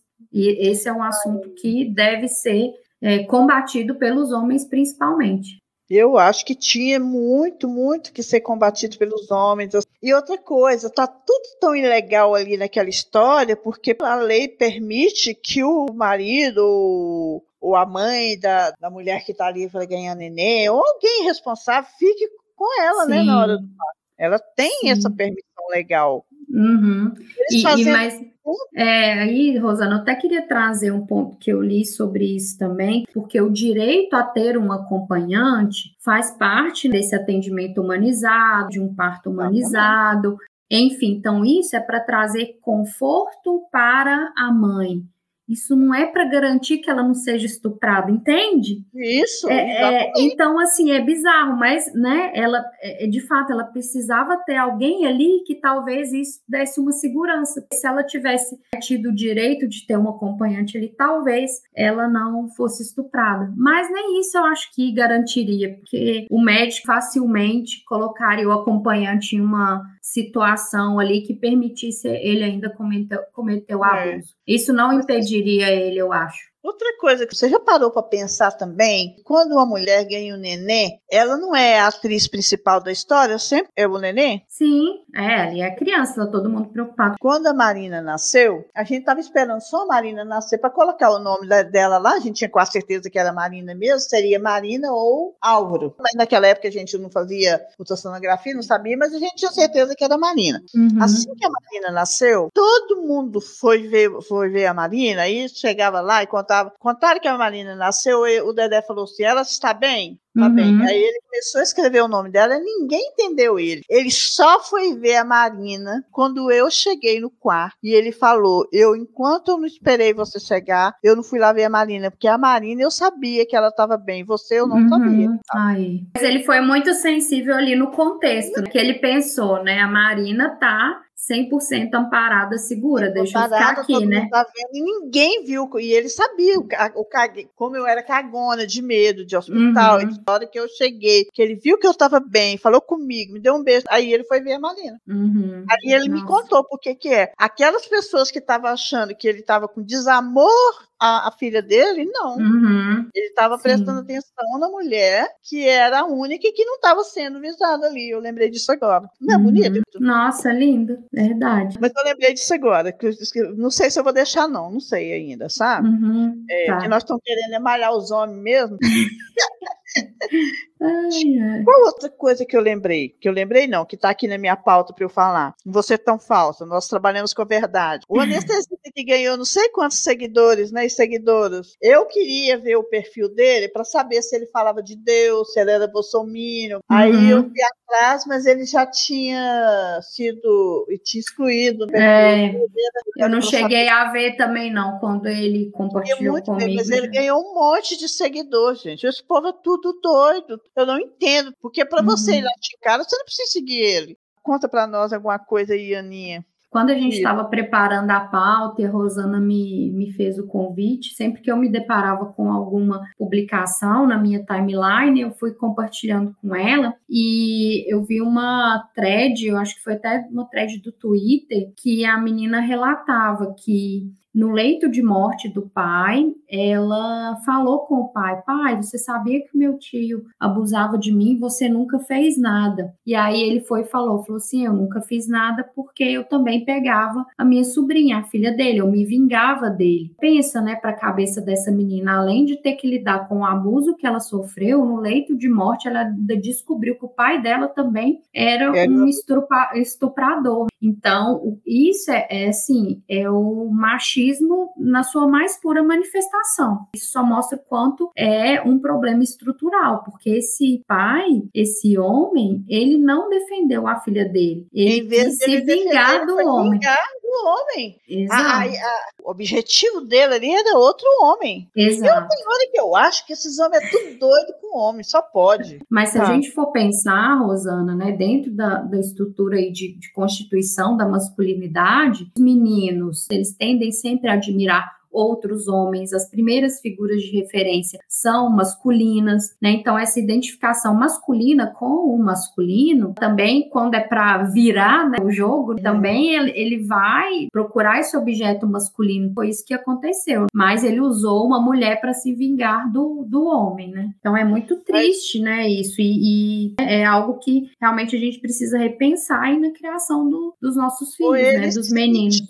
fortalecido com o desejo que ele tinha também. É, isso, norma- exato. Normalizou esse, esse estupro, normalizou essa, essa canalice, essa. Isso. Nossa, não sei nem nome para dar Ele, isso. Essa ele, ele, isso, um permitiu que o outro fizesse. Isso. Porque com certeza também o tio sabia, com certeza. E duas vítimas sofrendo Duas aí com pessoas que deviam protegê-las e que é, passaram a vida toda aí exercendo o seu machismo da forma mais cruel possível. Meu Parece Deus, que ela queria me dizer isso. Eu estou pensando aqui agora, tá? Eu, Talvez eu já falado isso antes e nunca verbalizei. O fato dela contar diminuiu um pouco a dor dela, sabe, entendeu? Sim, sim. Nossa, não do céu. é Falar triste. é terapêutico, né? É, falar é terapêutico. Para além dessa questão do machismo, Rosana, também tem essa questão da mídia. Porque, por exemplo, essa menina de 11 anos, ela teve a identidade dela exposta e do estuprador não, né? Cadê? Ninguém sabe quem que é ele. A vítima é obrigada a reviver aí o seu sofrimento muitas vezes, enquanto o abusador, o estuprador fica lá lindo com a sua identidade preservada ou tá lá na prisão recebendo carta de outras mulheres querendo casar. Infelizmente, a verdade e as consequências são um pouco essa. Para além do estuprador aí que ganha seguidores, tem toda essa problemática também. E, por exemplo, nesse caso lá da Clara Castanha, eu fui pesquisar, entrei lá no site Léo Dias e fui ver as celebridades que tinham dado entrevista para ele, a Sabrina Sato e a Débora Seco. Fui lá e olhei no perfil delas, as duas com mensagem de apoio para Clara Castanha. Beleza, ótimo, tem que defender a vítima mesmo. Mas e aí, vocês vão continuar dando entrevista pro podre lá do pseudo jornalista? Vão continuar dando uma de amiguinha para ele, dando notícia, dando furo para ele? Esse jornalismo, entre aspas, é muito perverso. Então essas pessoas, elas são na mídia, né? Enfim, elas são constantemente aí compelidas e obrigadas a fornecer informações, são ameaçadas e tem que fazer parte aí desse joguinho, dessa mídia aí podre, perversa. Eu acho que essas mulheres, como a Sabrina Sato, a Débora Seco, que, entre aspas, já chegaram lá, né, já tem o um reconhecimento uhum. profissional, o mínimo que elas têm que fazer é nunca mais conversar com cara desse, é nunca mais. É, e, e, e custe o que custar, entende? Ah, você vai falar que eu tô traindo meu marido? Fala, fala aí. Fala, pode Isso. falar que depois eu te processo. Porque eu até entendo elas quando elas estavam início de carreira, enfim, tem toda essa pressão aí, né? Mas enfim, uhum. pessoas que como elas já chegaram lá, já são profissionais reconhecidas pela sua profissão, né? Não por seus relacionamentos amorosos, etc, etc. O mínimo que essas pessoas têm que fazer é isso. Elas não podem ser coniventes com esse tipo de mídia, com esse tipo de coisa. Isso é um absurdo. Não, não, não adianta simplesmente defender a vítima. Tem que fazer alguma coisa que é de fato, né, é boicotar essas pessoas, não boicotar. dar palco para esse povo. É o mínimo que tem que fazer. Um caso similar ao que você está falando aí, mas com outro resultado, aconteceu com a Judy Paula e aquele branco, aquele cara que fica lá nos Estados Unidos viajando com todo mundo. E ele, um, ele na questão racista, no, no, caso foi da questão racista. Ele estava conversando, hum. fazendo uma live com a Judy Paula, e ele ah, começou lembrei. a criticar as negras e tudo mais. E a Judy Paula foi ficando sem graça, foi ficando uhum. sem graça e ela não conseguia proceder, porque assim a pessoa fica sem lugar. Uhum. Mas é, a Judy Paula, ela simplesmente cortou a amizade com esse cara, ela não conversa, ela, ela falou, eu não abro mão, ele não existe para mim, amizade uhum. cortada, pronto, acabou. Uhum. Jeito. Aí eu, eu também acho que se fosse comigo, eu não dava papo pra esse povo mais não, viu? Nós estamos revoltados, nós estamos com muito ímpio, você assistiu? Você ouviu? o ímpio, claro, claro. Gente, por favor, ouçam mais as palavas para vocês entenderem Isso. o ímpio? Vocês vão não. entender o ímpio. Aninha, agora nós vamos partir para os quadros, né? Hoje nós temos todos os quadros. Vamos lá. Vamos para o Vou Morrer Sem Entender. Vamos lá? Vietinha! Vou morrer sem entender tem a ver com a falta. A falta de noção, bom senso, empatia, bons modos, aquele tipo de coisa que quando a gente vê, ouve ou percebe, vem aquelas indagações. Oi? Como é que é? Que porra é essa?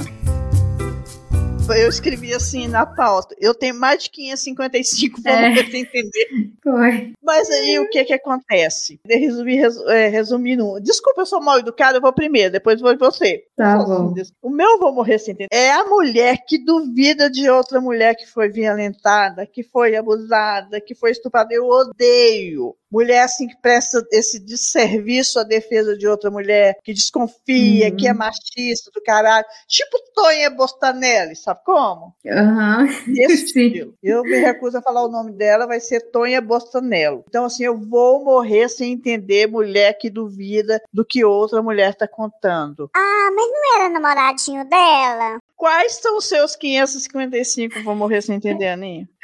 Rosaninha, eu não tenho 555, vou morrer sem entender, mas eu tenho mais de um. Vamos lá. Então, meu vou morrer sem entender número um é quem culpa a mãe ou a mulher pela falta de educação dos filhos, como se isso não fosse dever aí 50 50% do pai e homem pensando aí num relacionamento hétero e cis. Mas enfim, joga toda essa carga aí para a mulher. O segundo, vou morrer sem entender, é mulher que fica passando pano para macho que é racista, homofóbico, estuprador e etc, né? E vem aquelas frases tá aprendendo, é mais difícil para o homem. Ah, mas nem todo homem é assim. Ou ah, ele foi criado assim, ele não tem culpa, é a família dele, é a origem dele humilde, enfim, essa passação de pano aí, vou morrer sem entender. Legal, gostei. Então agora nós vamos para o conto que te acolhe. Vinhetinha! Conta que te acolhe é o quadro mais vem cá que te abraço do dono da banca, pois ouvimos suas queixas e tentamos te ajudar. Afinal, dar conselhos a quem pede é a nossa cara.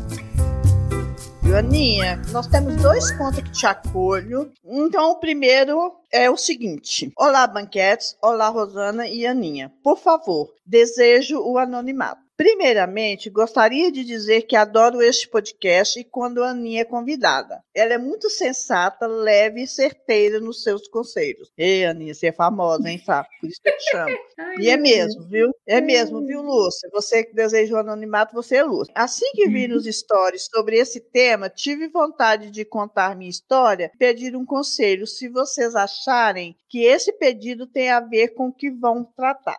Penso que sim pois é uma dificuldade que muitas de nós mulheres encontramos. Sou recém-separada e tenho uma filha pequena, e vocês devem saber que ter filha pequena pode ser impeditivo para um novo relacionamento. Atualmente estou no único relacionamento depois de separada que tive vontade de apresentar minha filha e de que os dois tenham uma convivência, mesmo não morando na mesma casa. Sinto que ele tem vontade de se aproximar mais de minha filha, de conviver e até de dividir os cuidados comigo. O que eu posso fazer para vencer essa dificuldade, confiar nele e deixar os dois se aproximarem? Se vocês lerem meu pedido, ficarei muito agradecida e feliz. E sei que muitas mulheres se sentirão beneficiadas com os conselhos de vocês. Um beijo e muito sucesso para as duas e para o dono da banca. Ai, que então, ótimo. eu agradeço, né? Pedido de conselho e eu agradeço o desejo de sucesso para mim, para a Aninha e para o dono da banca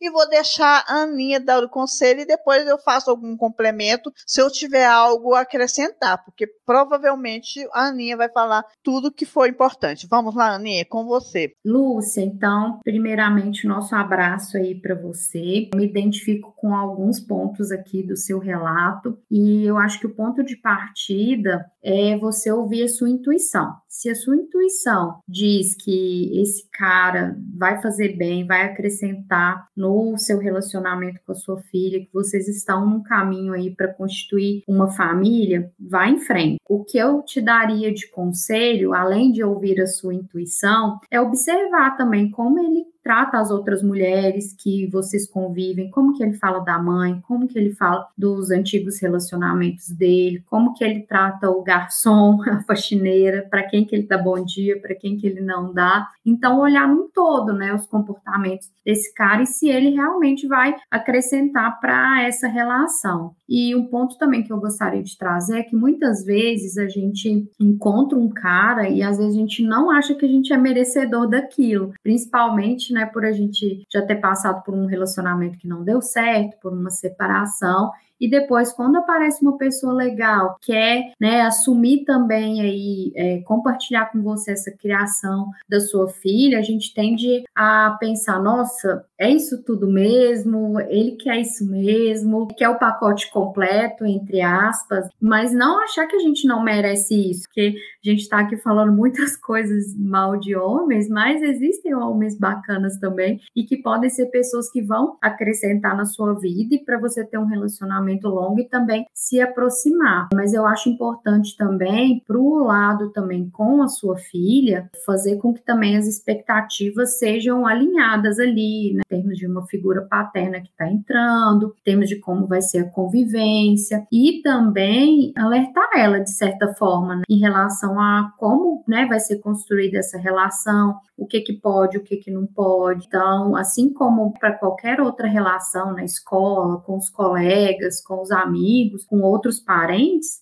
a gente também tem que orientar a criança de como que deve ser o relacionamento ali entre os dois. Caso você, nesse primeiro momento, ainda não se sinta tão à vontade, mas independente de estar tudo correndo bem ou de você ter alguma dúvida, né, sempre manter também um diálogo com a criança para entender também como que ela está vendo a chegada dessa nova pessoa e como que essa relação pode ser construída. Mas eu entendo o seu receio, como a gente falou aí ao longo de todo episódio, né, são sempre, quase na grande maioria das vezes, são pessoas conhecidas, são pessoas do nosso convívio que deveriam estar ali para nos proteger e acabam né, sendo os nossos abusadores, e enfim. Então, é importante, eu acho que ter sempre esse farol né, aceso aí, ligado, sempre ouvir a sua intuição e bastante diálogo, tanto com esse homem, né, com, com essa pessoa com a qual você está se relacionando, quanto com a sua filha. Eu adorei essa história que você falou e a respeito da intuição. Nunca tinha pensado nela, mas é muito importante. Uma coisa que parece muito com o, o meu jeito de pensar é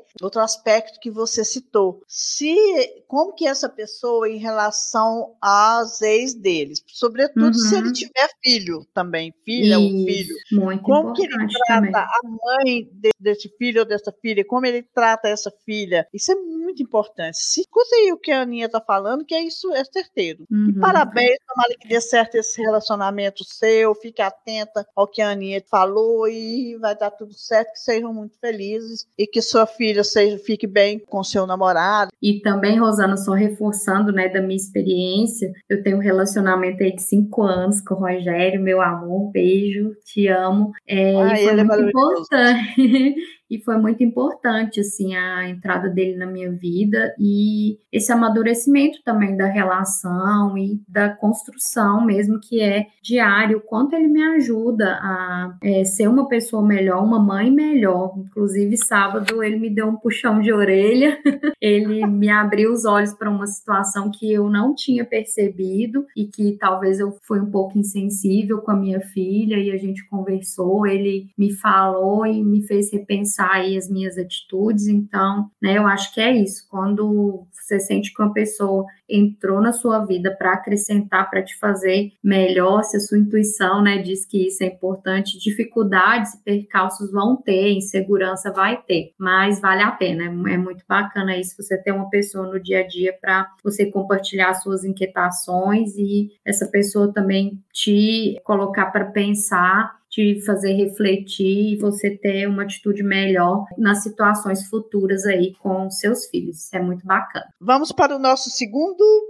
conta que te acolho, né? Vamos lá. Aninha e Rosaninha. Há alguns anos eu fazia um tratamento dentário e o dentista ficava roçando o braço dele no meu peito. No início eu achei que estava ficando maluca, que era impressão minha, mas aquilo ficava me incomodando. Aí decidi perguntar ao meu marido se com ele era a mesma coisa. Para minha surpresa, o meu marido caiu na gargalhada e respondeu: Homem nenhum fica roçando o braço dele meu peito, não. Ele riu e respondeu isso. Vai. Que conselho você daria àquela mulher de anos atrás que a única decisão tomada foi trocar de dentista? Em relação ao marido, não fez nada. E se algo parecido acontecer com uma mulher nos dias de hoje? O que vocês diriam para ela fazer? Lúcia. Então, Ai. esse eu vou começar primeiro, porque anos atrás me deu a impressão que é de, de um tempo, né? Assim, eu não uhum. sei, viu? Olha, eu vou te contar uma coisa. Se o cara roçou o, o, o braço no seu peito, é porque ele estava roçando mesmo. Você não estava maluca. Me deu agonia de você achar que estava maluca e ter dúvida disso. Agora, o que mais me doeu foi a gargalhada do seu marido. Uhum.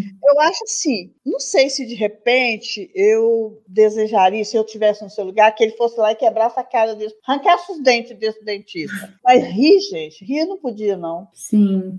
Eu não sei o que, é que você sentiu nesse momento. Você abandonou o dentista, mas sabe a vontade que eu tenho que te falar? Tomara que você já tenha abandonado esse marido seu, porque ele não merecia ficar com você, não. Depois dessa risada. E se acontecesse alguma coisa mais séria? Tipo o que aconteceu com com essa mulher lá da anestesia, com a Clara Castanho. E se acontecesse Verdade. algo assim? Uhum.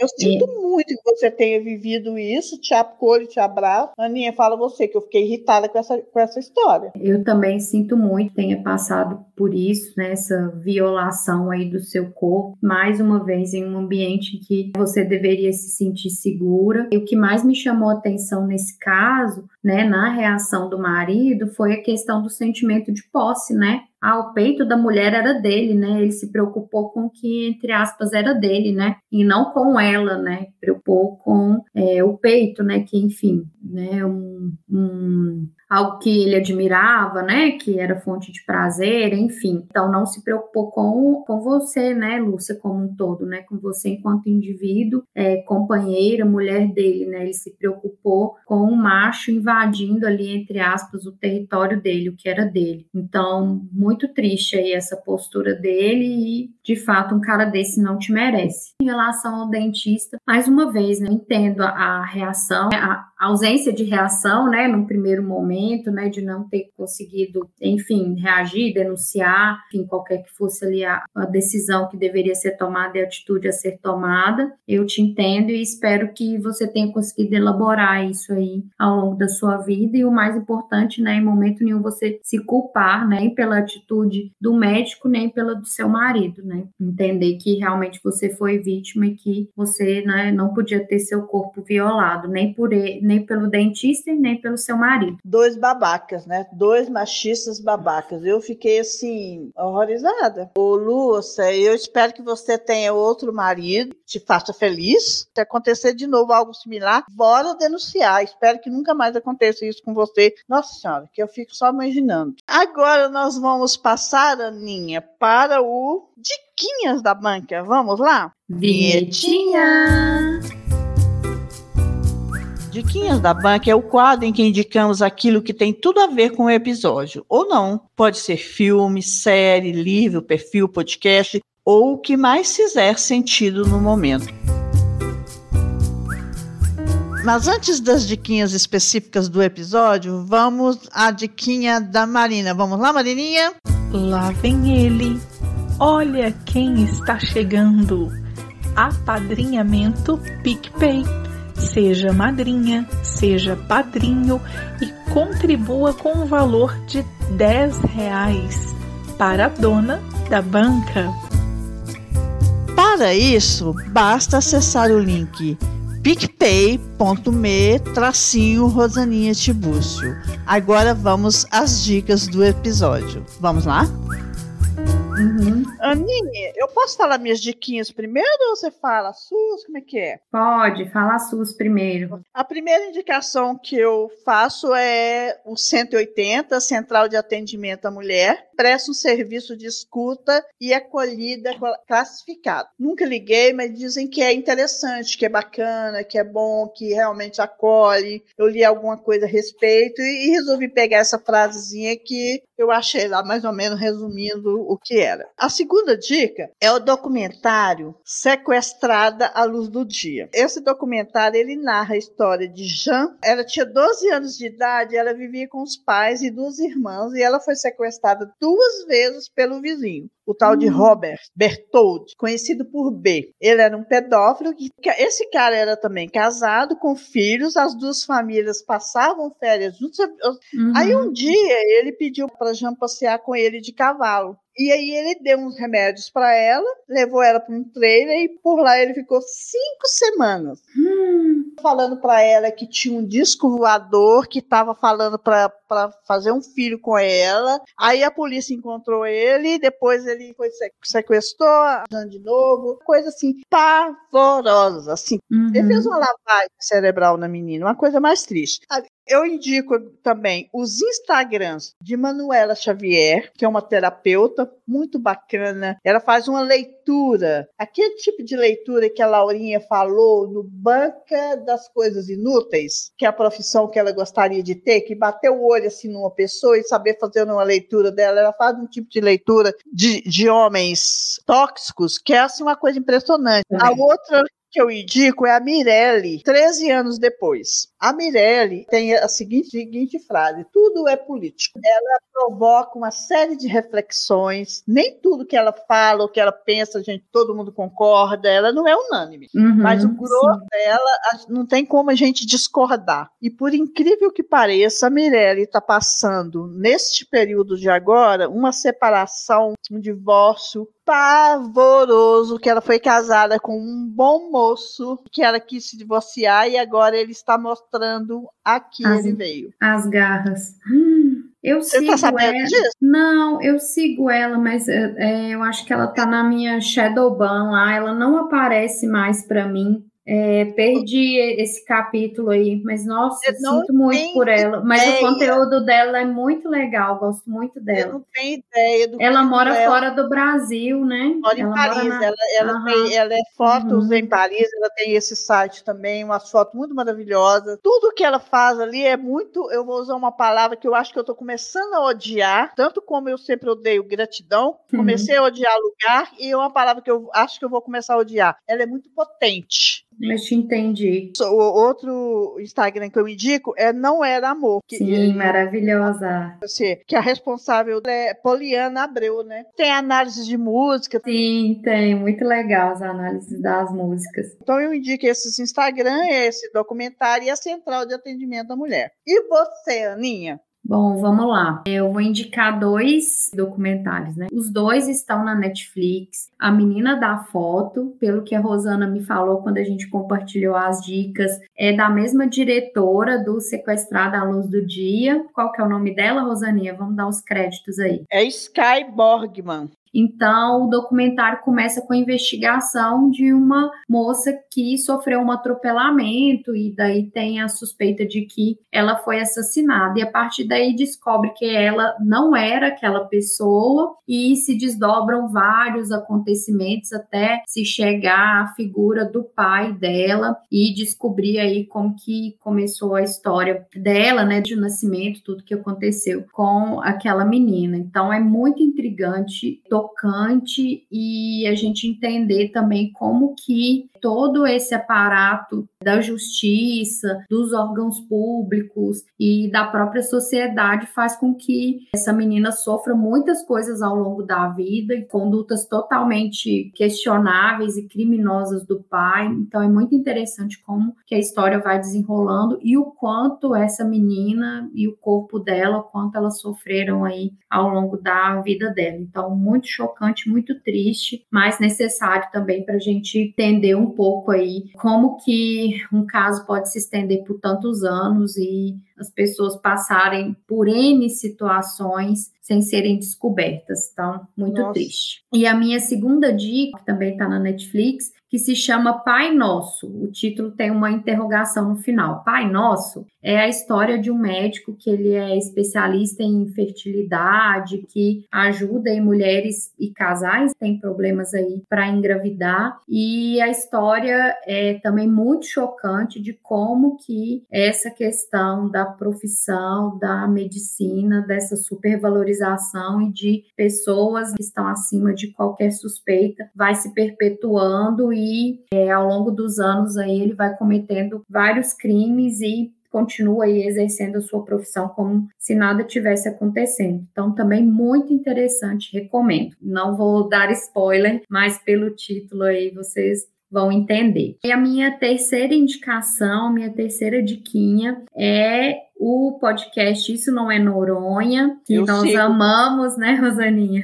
Amamos. É com a Maria Ribeiro e a Isabel Gueron. E o episódio que eu queria indicar é o episódio Isso Não É Jornalismo, que aborda aí um pouco desses três casos que a gente comentou anteriormente, fala um pouco, né, é, como o próprio título diz, né, desse pseudo-jornalismo e de como que é, isso é prejudicial e que tudo isso atinge principalmente as mulheres. Recomendo bastante. O podcast, né, ele tem um ar assim bastante descontraído, é um bate-papo, mas também traz essas questões sérias aí. E tem também o Boa. Rodrigo Maranhão cantando no final. canta que no é- final. É, que é sempre Isso. Lá vem Isso. elas, lá vem vem elas. elas, Deixa, Deixa falar. falar, melhor É bom deixar. demais. É. Adoro. Enfim, temos um episódio, Aninha, Temos, um Temos. episódio na força do ódio, do Na útero. força do ódio. do útero. Aninha, obrigada, viu? Deus te pague, adorei, Obrigada, amei. você amei também. Nós vamos, Foi vamos tomar ótimo. café aqui um dia? Eu posso comprar um bolo e chamar para um café? Uai, é, é, é a figurinha, né, que eu tenho que te, te falar de novo. É só falar bora que eu Chama bora que só você falar. Enquanto Não, tá, então né? beleza. Combinado então. Beijinho. Beijo, Tchau. boa noite. Tchau, tchau. Boa noite. São só 2%, né? 2% é ótimo. Agora, em off aqui, sabe quem foi que falou isso? Ah, Ai, que maldade. ah, meu Deus. Ai, não aguentei, não aguentei quando te falei isso. Né, a, a- a- os nossos olhares, né, a, a- e o nosso... Ah, esqueci o que eu ia falar. Não, vamos lá. Cecília, já viu Com a Cecília. vez. Eu sei que ela chama Cecília, eu tô careca de saber. Eu não sei porquê, quando tô no Dona da Mãe que eu falo Ana Cecília. Rosaninha, na verdade, eu só coloquei três, porque eu gosto do número três, né? Como eu já falei lá na banca do que eu gosto, né? É... então, Eu meu. é, Rosana, na verdade, eu só tenho dois. Aninha, que eu vi aqui, eu falei, a deve tá guardando uma. Deixa, eu- deixa eu complementar um negócio aí. Ah, achei que era três. Mas se você quiser, pode deixar o três aí deixa minha gafa, senão põe lá no. Não, eu boto lá no, Nos no, pós lá, é. Eu vi aqui três linhas, eu falei, ué, tenho três. São só dois mesmo. A gente Sorry. tem que rir um pouco, né, gente? Nem só de Sorry. raiva vive, vive a mulher. Né? Pedir um conselho. Se vocês acharem que esse pedido tem. Não, não sei nem ler, né? Não é isso, Assim né? que vir, vai para o erro de gravação também. Eu sou muito mentirosa, a gente trabalha com a verdade, mas nem tanto. Ai, ai. Aninha, agora eu vou tentar a partir de amanhã começar a editar para ver se eu dou conta de publicar dia 25, né? Só Deus para mim, oremos, né? Mas qualquer coisa Tá. você deixa pro dia 5, ué. E eu vou ficar um mês de férias do Guaraná, nós estão preparando a, a- do Guaraná, não, gente, do dono da banca, que eu preciso ficar. Então, minha gente, espero que tenham gostado deste episódio. Para participar aqui comigo, sugerir temas ou pedir conselhos, é só enviar um e-mail para donadabanca.terra.com.br ou me chamar lá no Instagram, Dona da Banca Podcast. Se desejar o anonimato, é só falar. Fiquem de olhos nos posts e lembrem-se, nos dias 5, 15 e 25 de cada mês, sempre que possível, haverá algo diferente no ar. Beijinhos!